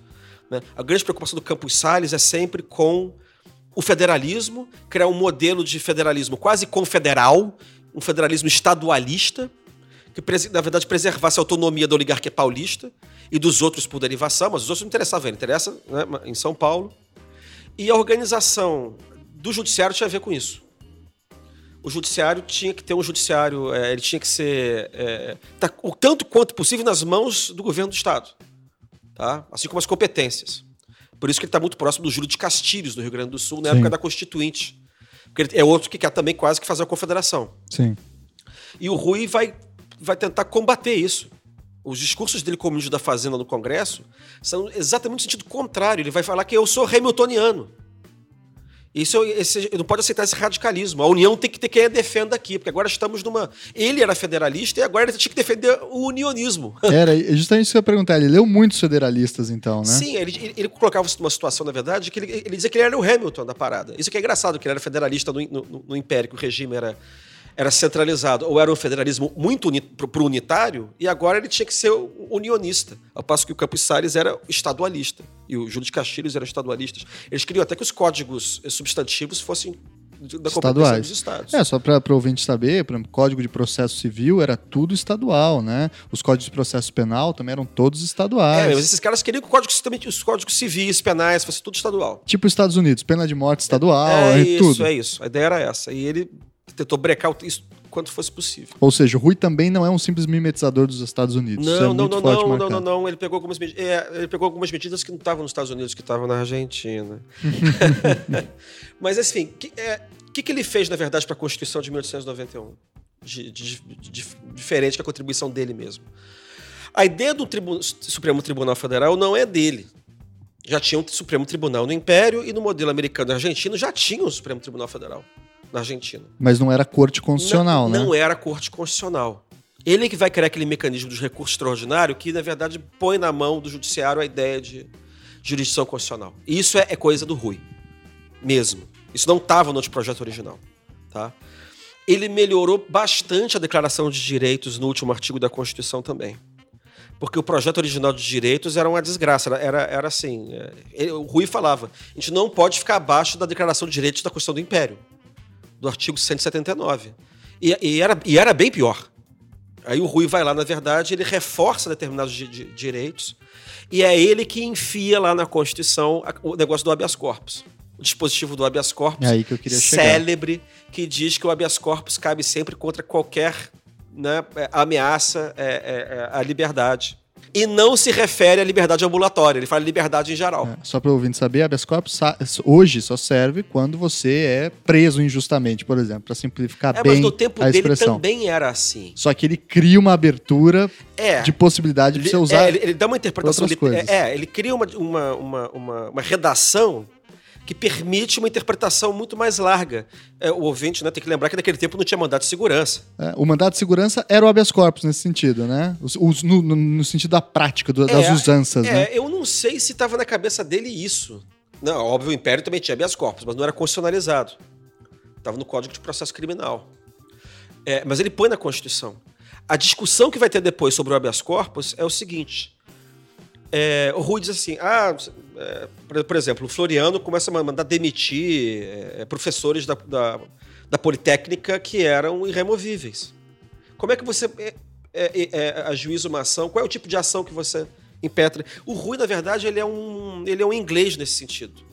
Ele pensa assim: não interessa se tem ou se não tem a ação. Ele não é um formalista. Não interessa se tem ou se não tem ação. Existe o direito que foi ferido. Então você tem que inventar a ação. Então, uma das saídas dele é entrar com interdito possessório. é, para né, é, é conseguir reaver, é, é, é para manter, por exemplo, a cátedra. Ou o emprego dos sujeitos, entendeu? Conseguir indenização. Sim. É, o habeas corpus foi uma, um dos. dos é, turbação da posse, ele começa a entrar com essas ações assim.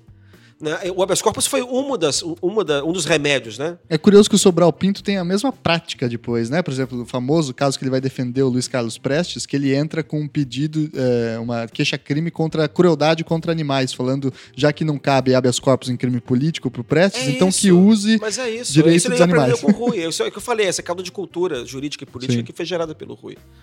Não é? Então, é, aí vai criar esse, esse negócio da escola brasileira do, do habeas corpus, doutrina brasileira do habeas corpus, que não tinha esse nome na época, mas que era o quê? É a ideia de que na falta de mandado de segurança ou de outro meio hábil, o habeas corpus serve para amparar qualquer tipo de ameaça é, a- de, de lesão ou de supressão il- ilegítima da liberdade, né? É, e ele vai usar isso direto o tempo inteiro. Olha só.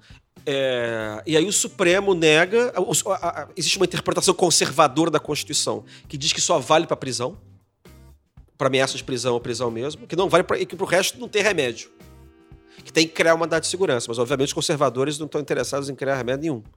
Diz que- mas- vão dizer que tem que ser criado formalmente. Né? Conservadores quem aí? Todo o establishment conservador. Campos Salles, Pedro Machado, João Luiz Alves, Assino Guanabara, todos, o Epitácio Pessoa. Tá? Tem juristas todos dessa linha também, no Supremo Tribunal Federal também. Tá? Mas ele vai conseguir fazer, uma certa época, uma minoria dentro do Supremo. Porque ele vai criar uma interpretação liberal da Constituição a respeito de é, institutos como Estado de Sítio, Intervenção Federal, é, habeas corpus, é, matéria de eleição. Tá? Ele vai dizer que, por exemplo, o habeas corpus tem que ser uma. é, é, uma inter- vai, dar, vai dar o habeas corpus e a intervenção federal uma interpretação maximalista, que a União deve, deve, deve intervir, inclusive em casos de fraude eleitoral. Tá?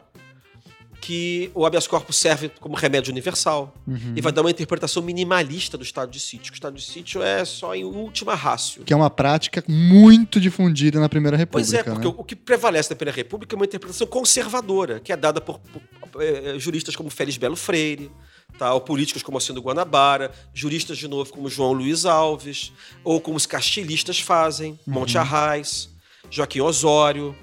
Você tem um monte de... de, de, Epitácio Pessoa, não é? E, e eles dão tudo o contrário. Então, muitas das disputas no Supremo Tribunal Federal têm a ver com isso, com a tentativa da interpretação ruiana de penetrar ali. É, e boa parte da interpretação vai entrando, por exemplo. A interpretação no começo do regime de estado de sítio, que você podia mandar que o, o estado de sítio suspendia a imunidade parlamentar. E saiu prendendo todo mundo, prendendo senador, prendendo deputado, mandando pro, pro Acre, para Fernando de Noronha. E aconteceu muito mesmo. Aconteceu muito, até que o Supremo diz que ele não suspende mais. Demorou um pouquinho até o Supremo começar a admitir isso. E no governo Hermes, quando houve uma divisão forte do Supremo também entre liberais e conservadores, é, um, um dos bastiões do ruianismo, por assim dizer, é o Pedro Lessa. Ele é mais moderado que o Rui, né? mas ele inventa uma doutrina também do habeas corpus lá que ele, é, que ele quer ser mais moderado, mas acaba ficando mais esquisito. O Pedro Lessa diz assim: é, o sujeito é, foi eleito, mas não deixam ele, mas não, não dão o cargo a ele nos estados. O que, que você faz? Impetra habeas corpus. Habeas corpus para dar posse? Não, é habeas corpus para entrar no prédio da Assembleia para tomar posse. Então ele inter- inter- interpretava a liberdade ambulatória de uma maneira mais laxa. Entendi. É, eu acho que era melhor que, deu, que era- então era uma interpretação intermediária entre aquela que o habeas corpus só vale para prisão e aquela que ele serve para qualquer tipo de lesão. E nesse jogo de poder, por que, que o Supremo Tribunal era, ele era tão frágil, apesar da estrutura que o, o Rui vai fazer? Por exemplo, eu já li coisas de eh, brigas entre o Executivo e o Supremo, que se cortava a energia do Supremo, não se pagavam os ministros, havia todo um tipo de Bom. picuinha para frear o Supremo. Até lembro algumas situações contemporâneas, né? Mas Não, isso é verdade. Você levantou, eu não, eu não, eu não disse. É, o, o papel do Supremo qual era quando ele foi criado? É, no meu livro, Propaganda. turu, tu, tu, tu, Comprem lá. Da monarquia ou oligarquia, tem um capítulo que eu explico isso. Que os pais do Supremo Tribunal Federal são Campos Salles e Rui Barbosa, um conservador e outro liberal. Qual era o papel do Supremo para Campos Salles? Era guardar a federação. Era ser o poder moderador da federação. Na verdade, era o poder que ia garantir a ultra independência dos estados contra a União. a União. né? E o Rui era o contrário. Quer dizer, o Rui, o Rui para o Rui, a preocupação dele é, com o Supremo Tribunal Federal era, era garantir os direitos fundamentais contra o arbítrio do Estado. Porque o que ele pensava era o seguinte: na monarquia você tinha o parlamentarismo. que servia de freio ao, ao poder do Estado. O presidencialismo na América Latina é uma ditadura disfarçada. A única maneira que você tem de frear o presidente é com o judiciário forte. E era nisso que ele estava apostando, no judiciário forte. Agora, por que, que ele não foi tão forte, ou não foi forte? Por vários motivos. Em primeiro lugar, é, por exemplo, o Supremo atual. Ele só foi se assenhorar de todas as competências que lhe foram atribuídas, as novas, pela Constituição de 88, 15 anos depois. Por quê? Porque ninguém sabia que ninguém lia esses livros alemães, ninguém sabia que era controle concentrado, ninguém sabia que era pós-positivismo, ninguém sabia que era jurisdição constitucional. Aí o que aconteceu? Né? Você tinha um ou outro aí sabichão, que tentava que tinha lido Canotilho, né? Os ministros supremos não conheciam esse negócio. Quer dizer, de novo, você, você importa as instituições do zero sem que tenha uhum. lastro nenhum embaixo ainda. Então isso leva tempo. É, então o que aconteceu? Foi preciso começar a ler esses, os canotilhos da vida, depois começar a, a, a ler esses autores do pós-positivismo via é, os, os, autores, os, os, os, explicadores italianos e, e espanhóis, né, para depois isso começar a se difundir aqui. Na época foi exatamente igual. Você criou a Suprema Corte e um modelo de jurisdição constitucional norte-americano, ninguém lia os americanos, todo mundo lia os franceses. Porque o modelo de judiciário do Império, o, o, o Supremo Tribunal era uma corte de cassação. Não tinha jurisdição constitucional. Sim. Não é? Então o que acontece? É, teve que chegar o Rui, como sei lá, depois chegaram aqui Gilmar Mendes ou o Barroso, para ficar explicando para as pessoas e para os próprios ministros, às vezes, o que, que era a jurisdição constitucional americana, que livros eles tinham que ler. Tá? Que livros eles tinham que ler? Tinha que ler o livro lá do. Esqueci o nome dele agora, do Thomas. Tinha que ler Marshall, tinha que ler é, o. Aquele que foi ministro do Supremo Tribunal Americano, caramba, já o, o, os comentários do, do Joseph, Joseph, Joseph Story, tinham que ler Story, tinham que ler os, os outros da época que estavam na moda também. É, o Holmes é depois, né? É. Bem depois. É, tinha que ler esses caras, eles começaram a ler esses sujeitos. Então, é, é aos poucos que você difunde essa cultura. Né? Ah, e, e, e, como é que vocês liam esses, iam ler esses caras? Assim como os atuais não liam o alemão, para ler Alexi, para ler esses caras, os da época também não liam inglês. Lia esse francês. Então, o que eles tinham que fazer? Eles tinham, eles tinham que, que é, conhecer o mecanismo pelos comentadores argentinos. Então, eles começaram a ler os. É, uh, os comentadores argentinos, como por exemplo o que foi é, ex-presidente, o Sarmiento, uhum. tiveram que ler os. É, agora os nomes estão me fugindo, mas eu tenho os livros, das, livros de garantias, de garantias. São vários citados, são todos citados aí nesse meu. Nesse Ou meu seja, a ideia de que o Supremo não conhecia exatamente o seu poder. Não, então você levava que... uns 10 anos para começar a pensar. Entendi. Então, por exemplo, se o, de, o governo decreta estado de sítio, ninguém vai dar habeas corpus durante o estado de sítio. Tinha que Rui lá explicar, na verdade, que o estado de sítio também era constitucional, que o estado de sítio não era suspensão da Constituição, entendeu? Que o estado de sítio, na verdade, era uma legislação excepcional, mas dentro da Constituição. Então você não podia prender senador, você não podia prender o cara mandar para cadeia, você tinha que prender o cara numa, numa, numa, numa, num estabelecimento separado que não fosse penal que você não podia prender, desterrar o cara e manter ele preso, que era ou desterro ou, ou prisão. Sim. Então era uma coisa de uma pedagogia constitucional que o Rui levou para o resto da vida. Porque na cabeça dele, a Constituição nunca pegou. Durante a Primeira República. Ele sempre vai criar essa, essa, essa retórica de que a Constituição foi rasgada, que a Constituição nunca pegou. Que não estão lendo a Constituição. É, não, que é, é, mistificaram a Constituição. Na verdade, não foi isso que aconteceu. O que aconteceu foi o seguinte: a Constituição tinha, teve uma interpretação liberal e a conservadora. E o que prevaleceu foi a conservadora. Não dá para dizer que uma era melhor que a outra. Né? Isso fica parecendo certos juristas contemporâneos que ficam dizendo que, que as constituições anteriores de 88 eram inefetivas. O que, que significa isso? Para ser inefetivo, significa que elas têm uma interpretação certa que não é que não é concretizada, não é isso? É. Mas aí você fica achando que a Constituição só tem uma interpretação. Que ela é hermeneuticamente fechada. É claro que todas as constituições tiveram interpretações, entendeu? Mas essa ideia, da verdade, de que ela só tem uma interpretação e que, se é a, e, que, e que a outra não é uma interpretação, é uma mistificação, é um desvio, isso é um artifício retórico, na verdade. Né? Então a Constituição, isso para quem estuda a Primeira República, os colegas do direito que estudam a Primeira República, assim, não cai no discurso ruiano, porque isso também é um artifício retórico liberal. O que a gente tem que fazer é estudar os juristas que não são Rui e procurar ver qual era o tipo de hermenêutica que eles davam a esses comandos centrais que o Rui achava que mistificava, mas, enfim, o, o texto comporta mais de uma interpretação. Com certeza. E o Rui tem ainda duas é, passagens na vida dele que são objetos de alguma polêmica. Uma delas é a passagem dele no Ministério da Fazenda e a política do encilhamento, que gerou uma hiperinflação no Brasil da época e tem toda uma, uma crítica a, essa, a, esse período dele. E a outra é a, o período da construção simbólica da Águia de Aia, né? a imagem que ele representou e construiu ali na, na, na Conferência da Paz em 1907. Aí, primeiro, uma pergunta sobre a questão do encilhamento. Como é que, dentro da, da cabeça desse liberalismo que você está explicando para a gente, a gente consegue explicar o encilhamento e, e, e toda a situação? O encilhamento, enfim, foi uma, uma política econômica com uma tentativa de modernização é, no período, que possibilitou com que bancos privados imprimissem moeda, né, acreditando numa possibilidade de autorregulamentação do mercado a partir de tal. Que tipo de liberalismo estava na cabeça do Rui? Em que medida é, isso não traiu a sua própria essência de alguém que defende uma ideia de união, de respeito às instituições, etc? É, esse é um tema muito delicado, né? É, você tinha, no século XIX, duas escolas, na verdade, a respeito de emissão de moeda. Né? Econômicas. Uma sustentava, na verdade, que você tinha que ter um banco que centralizava as operações monetárias. Né, e que tinha que restringir, na verdade, é, o, o, o, o, numerário disponível na, na praça, para evitar a inflação e para manter o valor da moeda. E o ideal, na verdade, é que você chegasse ao lastro ouro, Uhum. Né? Que, o, que, a quantidade de, de, de, moeda disponível em, no papel fosse correspondente à quantidade de ouro que você guardasse no tesouro. tesouro né? Essa era a escola conservadora. Tá? É, e você tinha uma escola liberal, que eu acho que prosperava nos Estados Unidos, sobretudo, que era a federação, em que você não tinha monopólio da emissão da moeda por parte do governo, que você tinha. Outros bancos, na verdade, podiam, podiam emitir moeda e até um certo limite. Aí você tinha discussão sobre qual era o limite adequado, não é?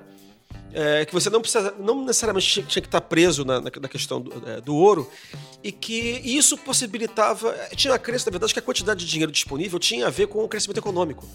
Uhum. Tá? E o fato de que o Brasil tinha virado uma federação e você vai continuar concentrando a emissão de dinheiro no Rio. Como é que você vai fomentar, por exemplo, a lavoura precisa de crédito, não tem dinheiro na Bahia, em Pernambuco, em São Paulo. Né? Isso era um ponto.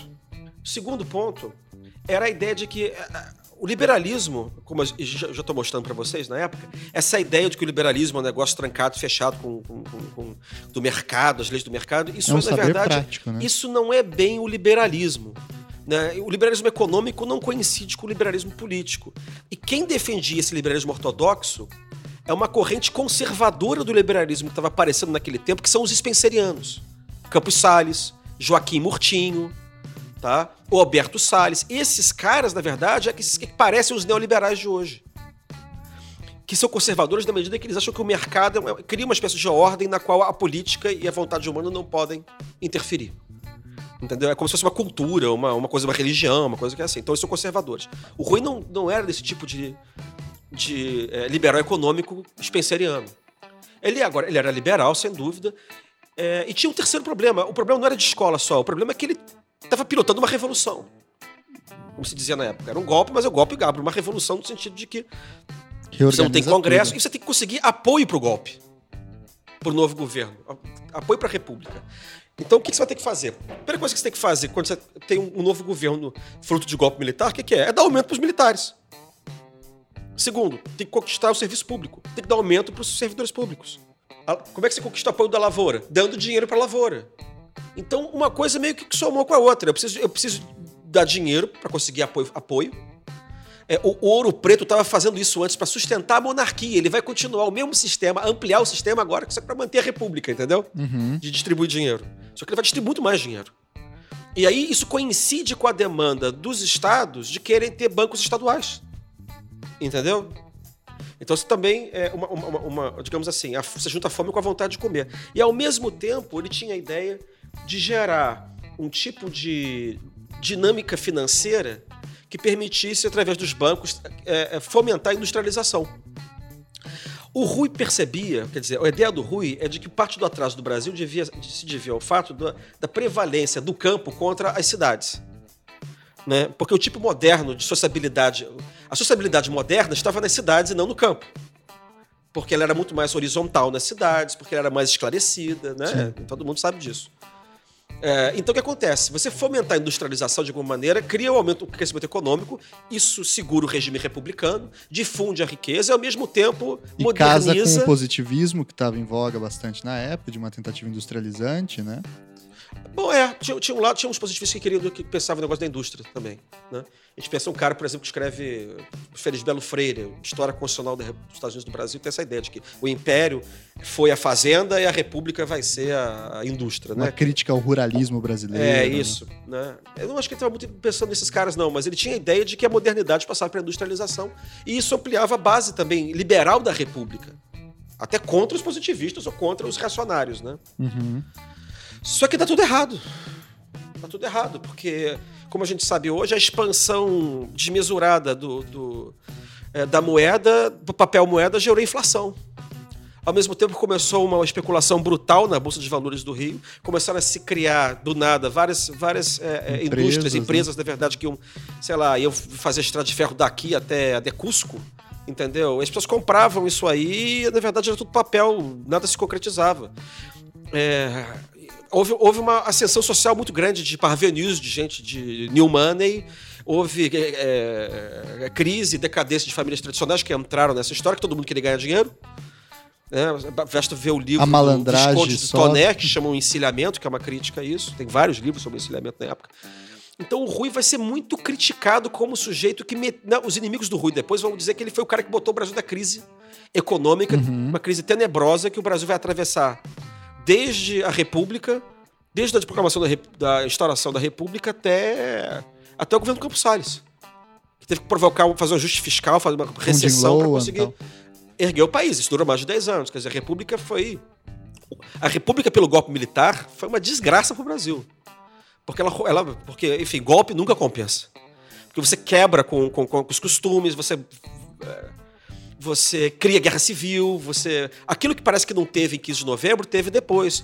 Um monte de pronunciamentos militares, guerra civil, a Revolução Federalista no Sul, a, a- a guerra civil no sul, a guerra civil aqui com a, a revolta da, da Armada, depois com Canudos, né? Com. com enfim. E aí com- vai um monte, né? Vai É, com a intolerância, chibata, é. vacina, Não, mas eu acho que, pelo menos, é- essas primeiras têm a ver com a instauração da República, a separação da igreja do Estado precipitada.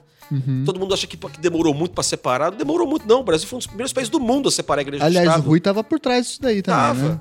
Tava, porque ele achava que isso era coisa de, de- de liberal. Mas, mas a, a força disso, na verdade, vinha de, de São Paulo e do Sul, que queriam a imigração protestante.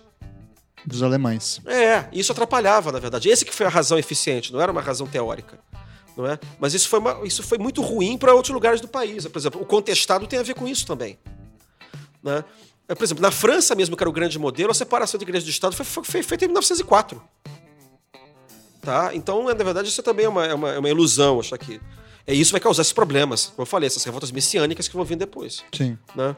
Então, é, o Rui ficou muito queimado, na verdade, com essa coisa do encilhamento. É claro que depois ele vai querer atribuir, né, como ele sempre faz, assim, o mal ou era do Visconde de Ouro Preto, ou depois. Ele tentou melhor, resolveu o problema do Visconde de Ouro Preto, os males, e aí depois dele é que piorou tudo. Entendi.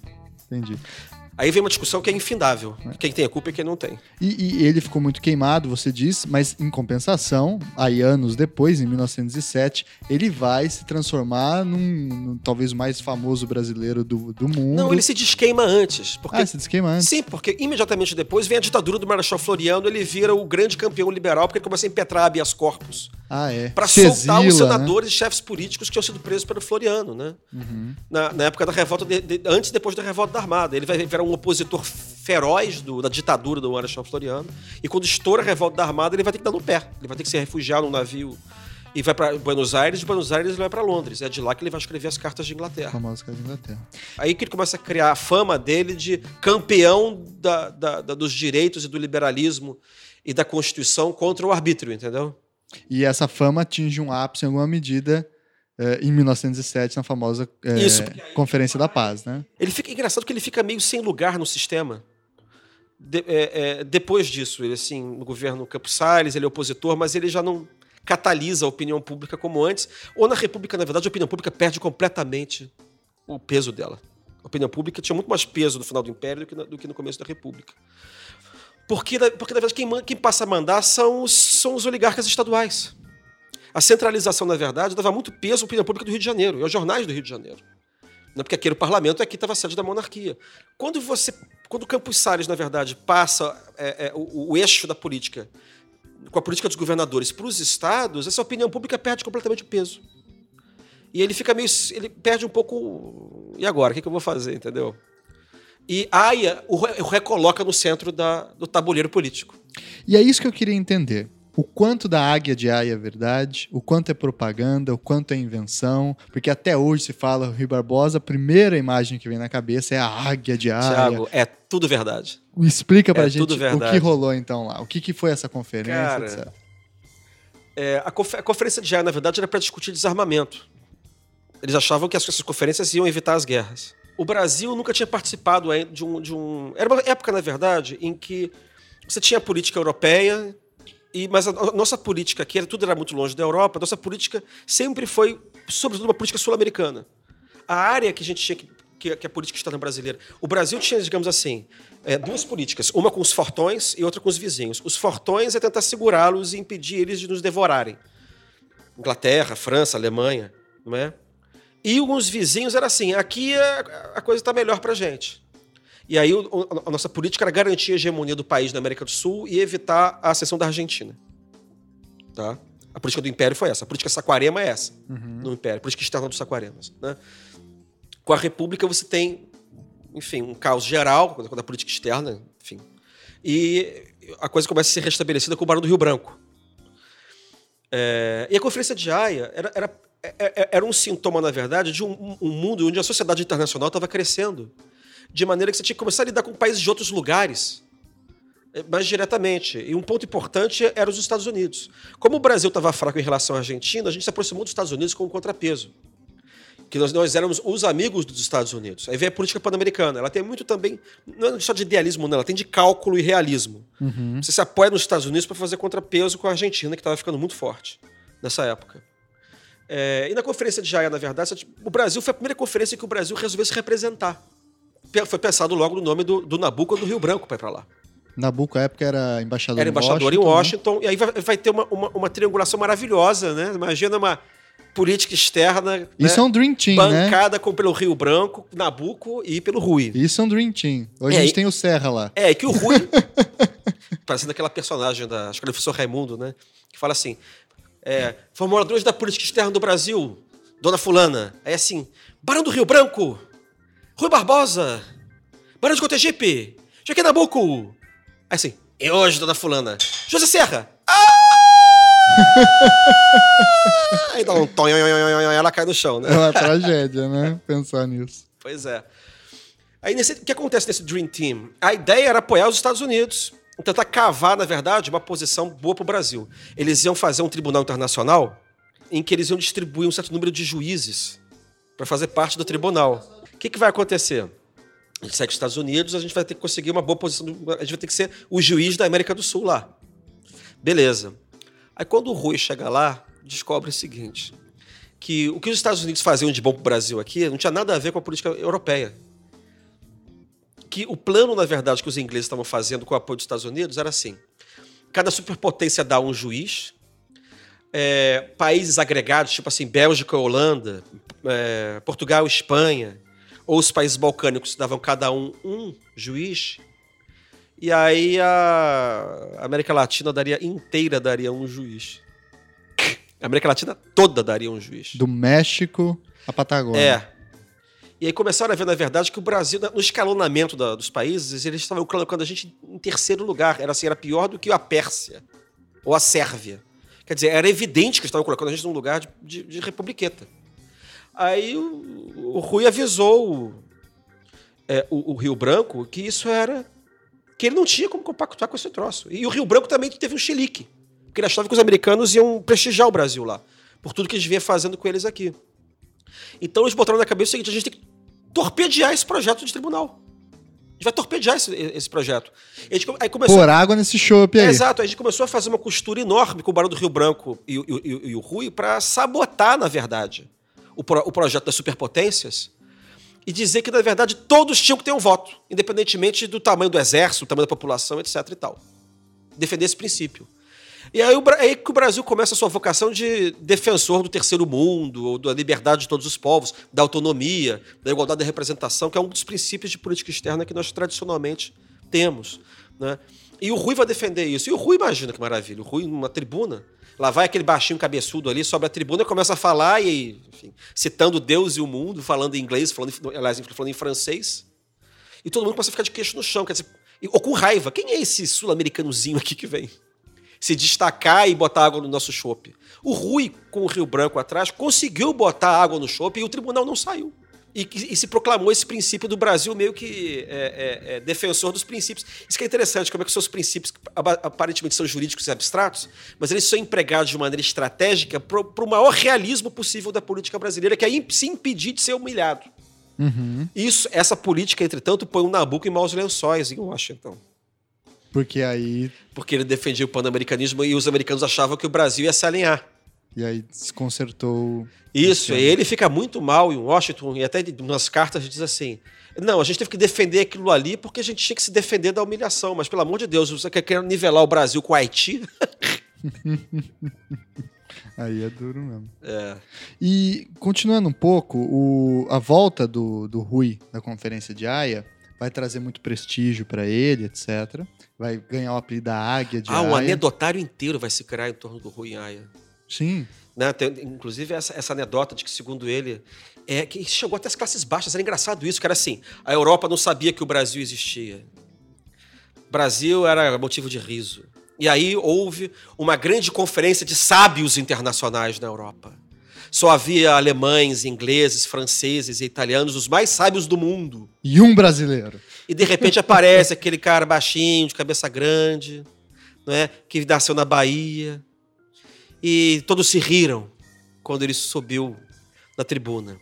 Quando abriu a boca, entretanto, Rui disse: Em que língua quereis que vos fale? Falo todas as línguas do mundo, vivas e mortas. Quereis que vos fale em latim, em inglês, em francês, em italiano, em espanhol, em aramaico? Né?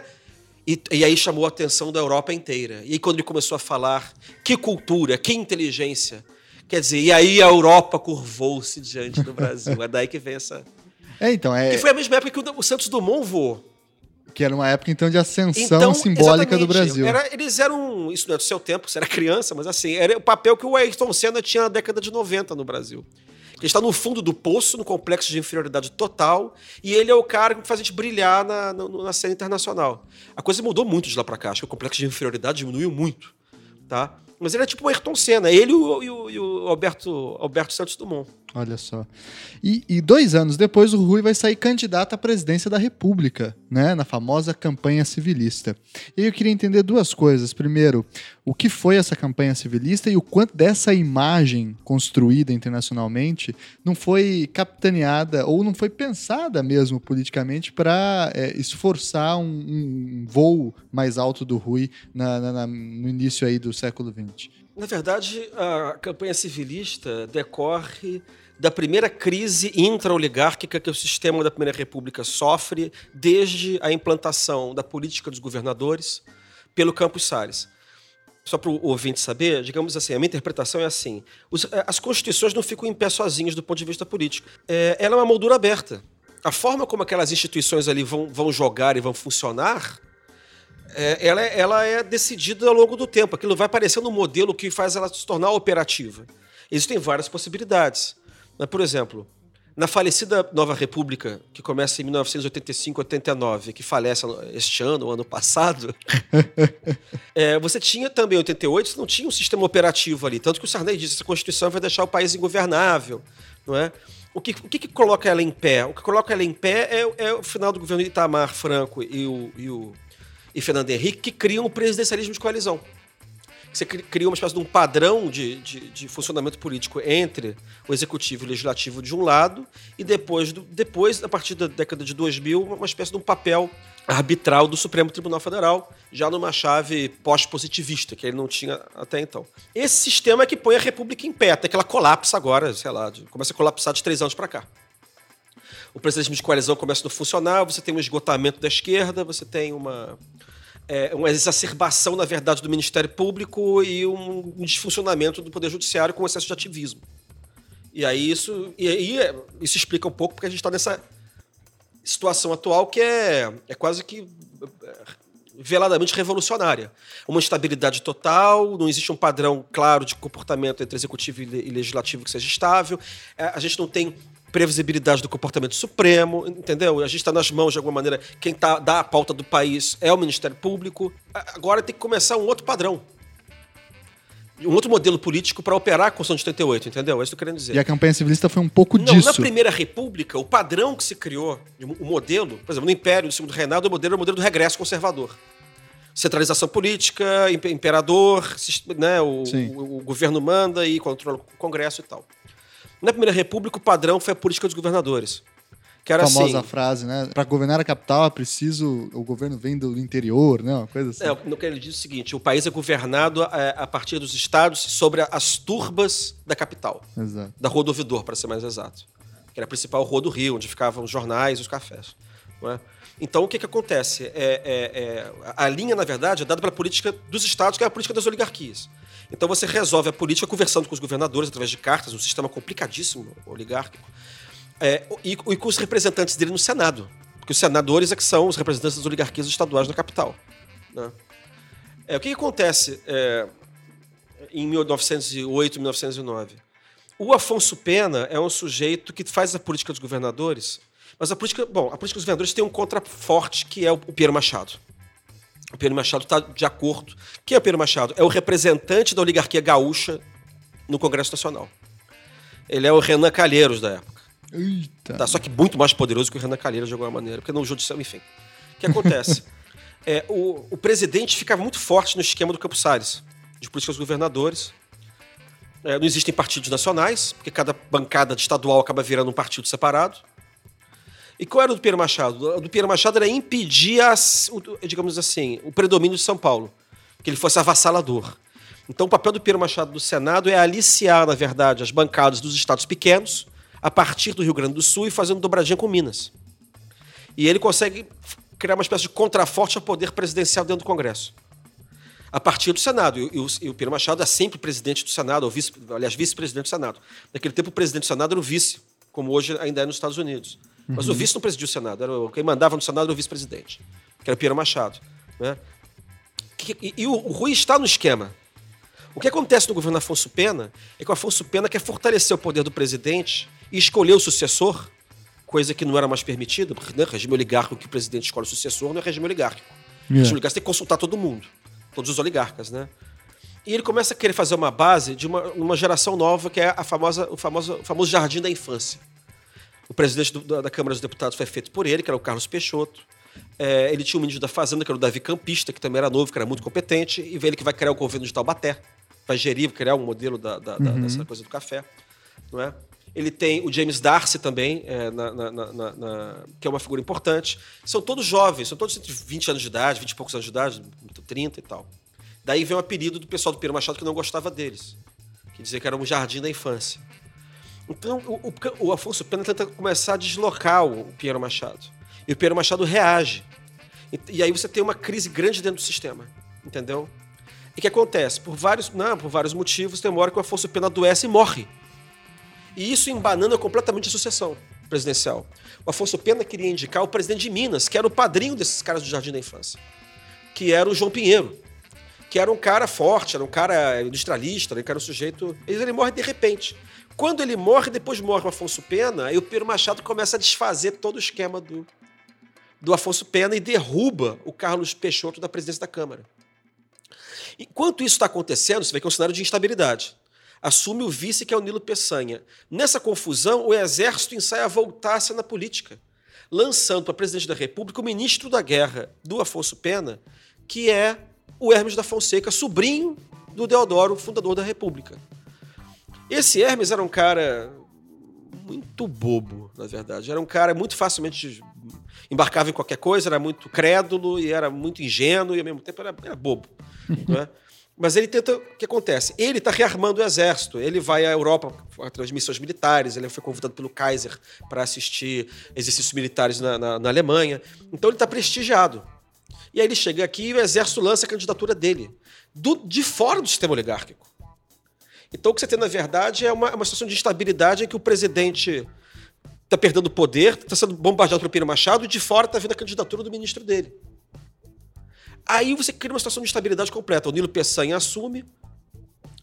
É, você, é, o Pinheiro Machado, esperto, vendo que você está numa situação de destruição do sistema oligárquico, é, a, traz o, o, o, Hermes da Fonseca para dentro do sistema oligárquico para ser lançado pelo próprio sistema, como maneira de controlá-lo. Né, quer dizer, o, o, o Pinheiro Machado pula dentro da canoa do, do, do, do, exército para tirar o Hermes das mãos do exército, entendeu? Sim. E transformá-lo numa, numa, numa figura da, do establishment, da, da, república dominada por ele. E por outro lado, o pessoal que não quer o exército de volta começa a ficar preocupado querendo uma outra solução. Então o Rui, por exemplo, é um desses caras que não quer o, gente do exército de jeito nenhum. Eu tenho uma hipótese que eu acho que o Rui achava que ele que ia suceder o Afonso Pena que a República estava numa, numa evolução, digamos assim, liberal. Né? Campos Salles era conservador, o Rodrigues o, o, é conservador republicano, conserva, o, o Rodrigues Alves era conservador já indo para o liberalismo, porque ele vinha do tempo do Império. Depois veio Afonso Pena, que já era liberal do Império, mas era moderado. Depois vinha ele. Não é? Não se encontra nada sobre isso. Que o Rui quisesse isso. Mas eu acho que tem uma certa decepção ele se opõe à ideia de que o presidente possa fazer o sucessor, e, e, e o, e o Afonso Pena queria. E aí, quando, mas quando começa a confusão, ele quer, ele quer tentar criar uma candidatura de consenso. Aí ele lança a candidatura do Barão do Rio Branco, que era o homem mais popular do Brasil. O Rio Branco não quer, ele disse: vou morrer se assumir esse negócio. Porque ele trabalha muito, né? Trabalhava pra caramba e ele não queria se meter com políticos profissionais. Fazer. Ele tinha horror de politicagem, como bom Saquarema, né? É, o último do Saquaremas. É aí que acontece. E aí a candidatura do Hermes fica. E o Rui, convidado, se recusa, porque o Rui é uma das pessoas importantes da cena nacional, da, da, da política oligárquica da Bahia, né? ele se recusa a embarcar na campanha do Hermes, porque ele representa o retorno do militarismo.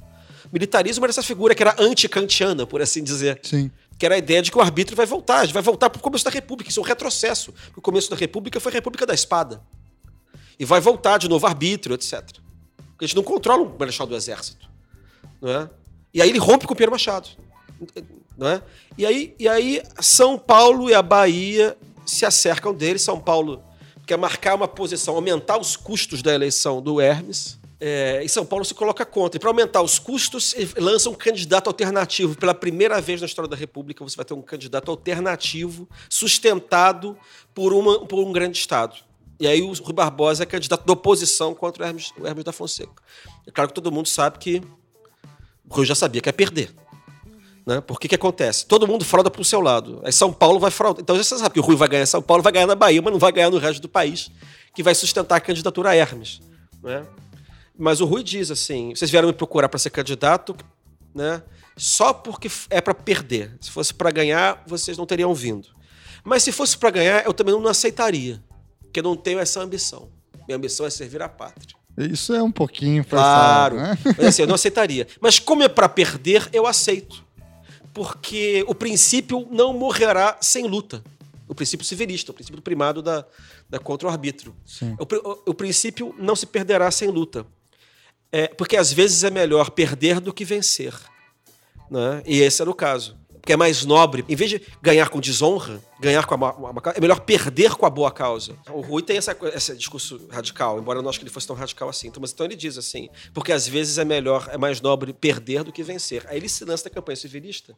Ele se, lan se lança na campanha civilista e ele volta um pouco no tempo e volta a ser o cara do final do Império. Ele volta a ser o cara da campanha da, da abolicionista. Ele volta a ser o cara é, da campanha pelo federalismo e se lança na opinião pública. Começa a viajar, ele vai para São Paulo, ele vai para Bahia, ele vai para Minas Gerais.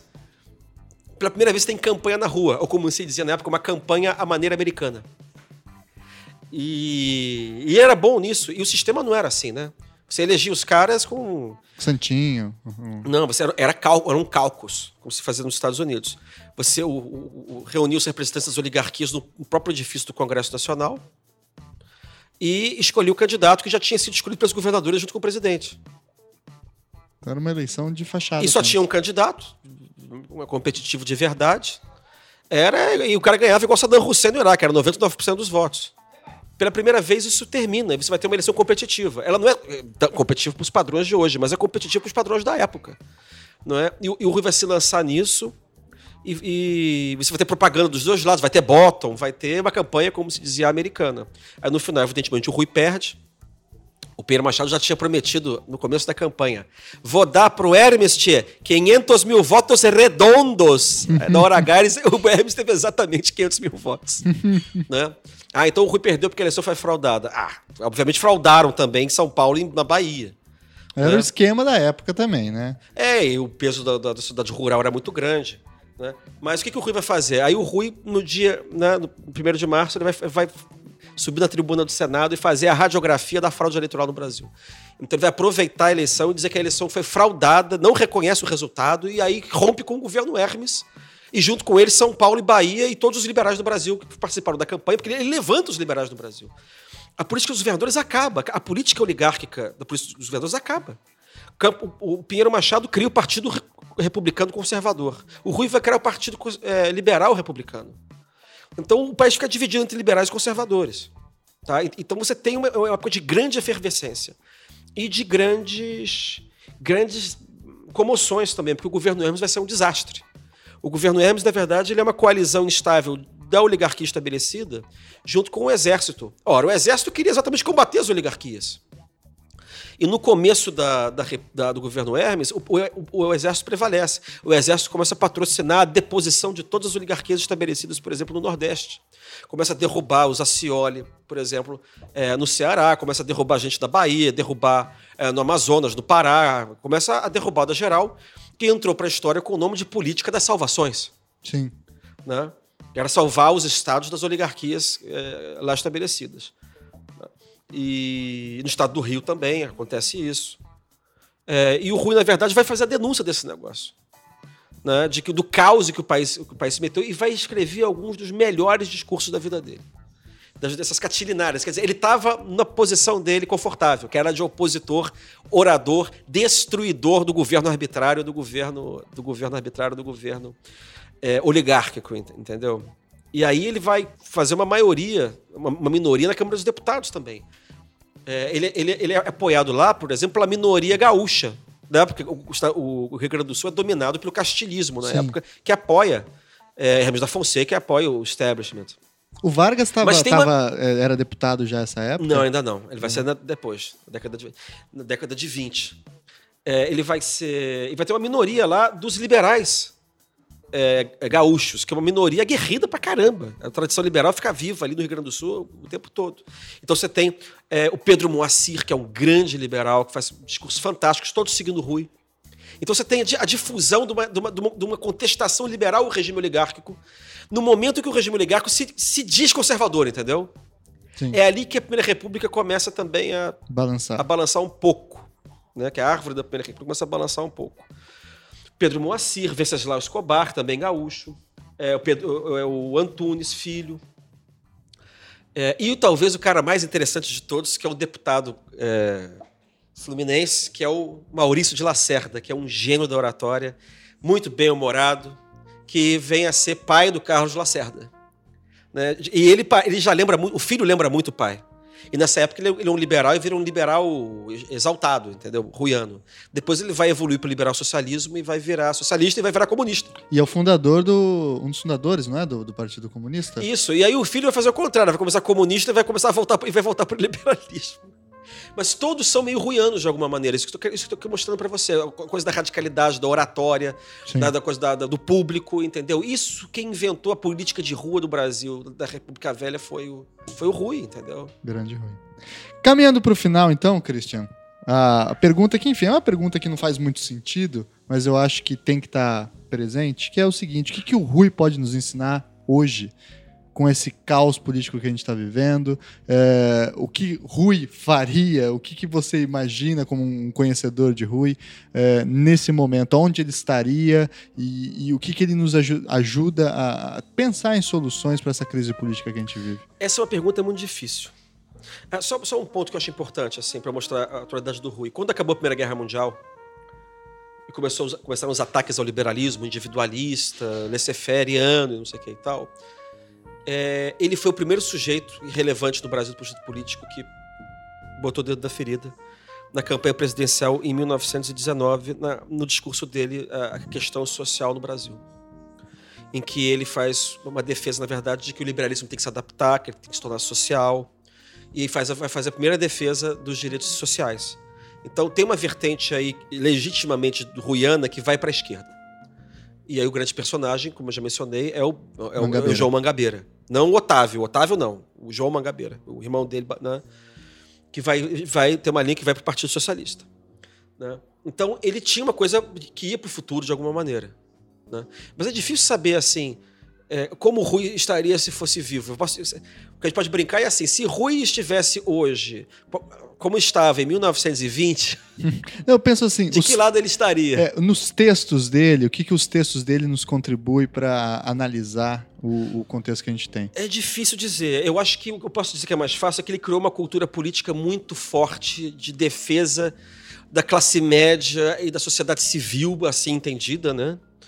É, autônoma contra um Estado e uma classe política corrupta, corrompida, oligárquica ou arbitrária. Eu acho que ele seria chefe dos, da, dos tenentes da Lava Jato.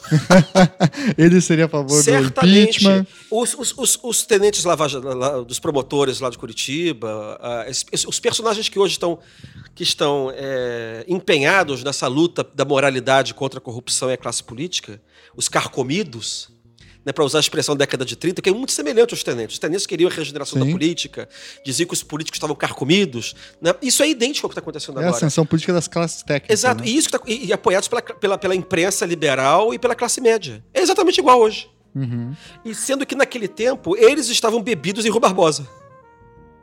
E hoje eles só não invocam o Rui Barbosa porque eles não conhecem nada de história do direito. ou de história do pensamento político brasileiro. É por pura ignorância. Vamos mandar esse salvo melhor juízo para eles? Eles podiam perfeitamente estar invocando, porque o, o, o, o, pai, o patrono do, deles é o Rui Barbosa. Peço encarecidamente aos liberais que leiam o Rui Barbosa, uhum. tá? Pra, ou o Joaquim Nabuco, para né, levar o nível do debate. Então, na verdade, eu acho que o Rui está vivo pra caramba embora ninguém cite o nome dele. Porque essa ideia de limpar a, a, a de uma, de uma classe média ilustrada que exige é, representação limpa no país, a preocupação com, com, com, a ideia do trabalho, do mérito, da transparência, da moralidade, da ética, tudo isso é Rui Barbosa. Tudo isso foi ele o primeiro cara que inventou isso e foi ele que deu o impulso disso, que vai é, no século XX inteiro do Brasil. Então eu acho que eu já respondi a sua pergunta. Você não precisa, ninguém precisa ler, na verdade, ler Rui Barbosa para fazer o que já está fazendo, na verdade. Porque ele, ele, tá, ele é o espírito dele que, de alguma maneira, Continua paira acima dessa. É, isso por um lado. É, outro ponto é que o Rui está vivíssimo. Quer dizer, você disse assim, você, a pergunta foi: Rui está morto. Se ele estivesse vivo, está morto não, está vivíssimo. Outra coisa em que ele está vivíssimo, outro aspecto que ele está vivíssimo, é esse Supremo Tribunal Federal. Essa ideia, por exemplo, do um juiz, por exemplo, um ministro do Supremo Tribunal Federal, constitucionalista da envergadura de um Barroso, do professor Luiz Roberto Barroso, ele é inteiramente ruiano, sem saber. Mas ele, essa ideia de que você precisa ter. Né, ele, ele é um faoroano, na verdade, um leitor de Raimundo Faoro. Mas o Faoro também é ruiano. É essa ideia de que existe uma sociedade civil no Brasil que é sufocada por um Estado pesado, um Estado, na verdade, que oprime é, os cidadãos, a liberdade, que você precisa, na verdade, deixar a sociedade civil respirar, mas que ao mesmo tempo também é progressista, quer dizer, um discurso republicano liberal, uhum. né, esclarecido, essa ideia da, é da um, vanguarda iluminista, ela é inteiramente ruiana também. É preciso lembrar que se o Rui Barbosa estivesse vivo, ele estaria muito contente com o Supremo Tribunal, que procura manter as liberdades e os direitos contra é, é, os excessos do executivo e do legislativo o pai do judicialismo no Brasil é Rui Barbosa. Né? Então, na verdade, não é questão do que ele estaria dizendo hoje. Ele estaria aplaudindo um pessoal e vaiando o outro. O Supremo Tribunal Federal tem o direito de errar por último. Né? Uma frase semelhante a essa. Uhum. Né? Ele tinha que dizer isso porque você tinha vários julgados que não eram, às vezes, sobretudo no governo Hermes, assim, o Senado se recusava a cumprir ordens do Supremo. Ainda Olha, bem que isso nunca mais aconteceu. Nunca mais, né? né? É, o, o, presidente se recusava a cumprir o acórdão do Supremo, dizendo que o acórdão do Supremo era inconstitucional. Exatamente o que o Renan Calheiros disse do Supremo aí outro dia. Né? Então ele tinha que dizer isso, que o Supremo Tribunal é, não é alguém que tenha capacidade de julgar, é o último. E contra a autoridade suprema você não pode, é, é, não pode contestar. Mas ele também dizia o seguinte: que existe uma instância para a qual você pode recorrer do Supremo, que é para a opinião pública. E é o que ele cansou de fazer sempre que ele achava que o Supremo julgava errado. Ele ia, ia para a imprensa e criticava a decisão do Supremo. E nisso também ele é pioneiro, porque criou, a ideia do jurista constitucionalista que luta pela democracia, hoje todos os constitucionalistas são assim, são todos filhos de Rui Barbosa. Olha só. Essa coisa do debate público, de questionar o Supremo, de questionar é, os acessos, tudo isso é Rui Barbosa. Então, Rui Barbosa é impressionante, porque ele é o cara que, de todos os defuntos, o que está mais vivo é ele. Hoje em dia, sobretudo, entendeu? Muito bem. Mas ninguém sabe. Christian, queria agradecer imensamente essa aula que você deu pra gente de Rui Barbosa. Uma aula imensa, muito densa, muito boa. Vai contribuir, inclusive, com uma grande quantidade de ouvintes que estuda direito, ciências sociais, história como um todo, e tem pouco acesso a, a esse personagem central da nossa República. E aí vamos para a parte final do nosso programa, que é indicações, sugestões de leitura para o nosso ouvinte, filmes, documentários, enfim, o que, que você acha interessante para o nosso ouvinte que tenha interesse em entrar nesse mundo, né? Você é um pesquisador da Casa Rui, enfim, tem o site da Casa Rui, conheçam a Casa de Rui Barbosa, que é um, muito bonita, jardins lindos, enfim, um acervo muito legal. E o que mais você sugeria aí para o nosso ouvinte? Olha, em primeiro lugar, eu diria para o ouvinte o seguinte: é, toda a obra de Rui Barbosa, a obra completa de Rui Barbosa, está disponível no site da Casa de Rui Barbosa online. Tudo, na verdade, com reprodução do que a Casa Rui publicou. Então você encontra lá a obra do Rui desde que ele tinha 20 anos de idade, sei lá, 1868, 69, até a morte dele em 1923. Você tem tudo lá. Né? Agora, é, realmente é complicado, porque é um oceano de coisas. Né? Por onde você começa? Você pode começar é a estudar o pergunta. Rui. Eu acho que se deve fazer o seguinte: vocês devem ler Cartas de Inglaterra, que é de 1895, que ele escreve da Inglaterra, obviamente, né? como diz o título, e, são, e tem cinco textos muito interessantes ali, um sobre, judicia, eh, sobre judiciarismo, outro sobre o caso Dreyfus, outro sobre Marinha. São assuntos bem. É, por ali vocês começam a ter uma, uma, uma primeira ideia do homem, né? através de cartas de Inglaterra. Dali, eu pularia para ler é, os discursos parlamentares, o discurso parlamentares não, o discurso da, da campanha presidencial de 1919, que são é, a questão é, social e política no Brasil e as classes conservadoras. Ou seja, textos de meia-vida e depois textos de fim Isso, de vida. Isso, e o Minas Vitoriosa também é maravilhoso. Para os juristas especificamente, que estão preocupados com o controle de constitucionalidade, eu recomendo um discurso dele é, de 1914, que foi proferido no, no IAB, quando ele, virou, ele assumiu a cadeira de presidente do IAB chama-se o Supremo, isso, chama-se o Supremo Tribunal Federal na Constituição Brasileira. Que ele falou qual é o papel do Supremo Tribunal Federal e desce o cacete, claro, no governo Hermes. Tá? Mas do, do ponto de vista da concepção dele sobre, sobre o papel do Supremo, ali é onde é está melhor. Sobre é, é, como, é, como funciona o controle de constitucionalidade do Brasil, eu recomendo ler dois livrinhos dele que ele publica no comecinho da República, exatamente quando, quando ele, ele vai combater a ditadura do Marechal Floriano que ele vai ter que educar o Supremo Tribunal Federal a, a usar o, o, o, que é a jurisdição constitucional. Que são dois livrinhos. Um chama-se O Estado de Sítio. Tá? E o segundo se chama é, Os Atos Inconstitucionais do Congresso e do Executivo. São esses dois livros que são, que são mais técnicos mesmo. É livro de. Na verdade, cara, eram as razões finais que ele escreveu nas ações dele para o Supremo. Razões finais que tem, sei lá, 150 páginas. tá? Então, eu acho que esses são textos interessantes. Para quem, enfim, ficar mais interessado ainda, ah, existe uma edição da Aguilar que chama-se Escritos Seletos de Rui Barbosa, tá? da editora Aguilar. E você tem em capa, a mais antiga capa preta e a mais recente em capa verde. É o tá? que eu tenho. Isso. Ponto. Agora, é difícil de fato entrar no Rui, porque ele, é, ele escreveu muito durante muito tempo. Então, assim, que literatura secundária? Existem boas biografias de Rui Barbosa. Tá? Existe a biografia do Luiz Viana Filho, que é uma boa biografia. É, recente não tem. É, não, tem um livrinho sim do rapaz da Casa Rui, muito bom, mas escreveu um livro, eu acho que é o nome dele, mas era muito bom o um livrinho, mas era difícil de encontrar. Sabe que eu conheço um historiador especialista em Rui. Barbosa? Conheço um historiador especialista em Rui Barbosa que podia escrever, né? Uma, é, eu, eu um tal de Christian, seja, ouviu falar? É, eu sei. mas isso é uma das coisas que eu quero fazer antes de morrer pelo menos um, sobre o pensamento político dele. Então tem esse, esse do Luiz Viana Filho, sobre a vida de Rui Barbosa. E existe uma, uma um livro é, do João Mangabeira, falando maravilhas do Rui Barbosa, que é Rui Barbosa, o estadista da República. Aliás, Rui, o estadista da República. Existe um livro contra Rui Barbosa, querendo meter o pau, enfim, é da oposição, né? Uhum. Que chama-se Rui, o Homem e o Mito, do Raimundo Magalhães Júnior, um livro que é detestado na Fundação Casa de Rui Barbosa, como vocês podem imaginar. Mas é né? é interessante para ver também essa outra dinâmica, né? É, e sobre o pensamento do Rui, existem inúmeros livros publicados pela Fundação Casa de Rui Barbosa, não é? Eu mesmo tenho um texto de que eu gosto muito, que é esse publicado é, que chama-se A Utopia Democrática, Rui Barbosa entre o Império e a República, que eu acho que é um bom começo. Tem um, um, um livrinho chamado de Introdução a Rui Barbosa, publicado pela Marta de Sena, que, onde está esse meu texto, tem um texto ótimo do José Almino Alencar também sobre Rui, outro da professora é, Cristiane Leidler, que é excelente também. Compre os livros da Casa de Rui Barbosa. Tudo que é publicado pela Casa tem ótima introdução. E aí, para terminar a, a minha, meu, o meu lado comercial, eu tenho um livrinho que chama-se Da Monarquia ou Oligarquia. Vai estar tá linkado. História Institucional e Pensamento Político Brasileiro, em que o Rui Barbosa é um personagem importante né? Em que mostra, na verdade, é, é, ele serve um pouco de fio para isso que eu estou descrevendo aqui do Rui, sobretudo do papel dele na, Primeira República.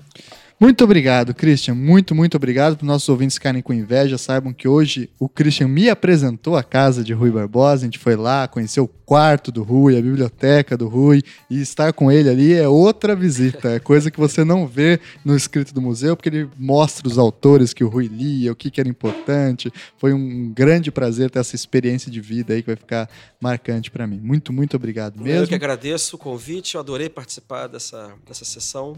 E quero elogiar a sua iniciativa, Thiago, que verdadeiramente é uma ilha de, de, de, de cultura, de inteligência nesse oceano de ignorância. Muito obrigado. Vamos dar um tchau então para o nosso ouvinte no 3. Muito obrigado, Christian. Um, dois, três e.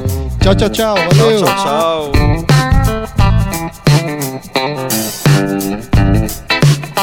tchau.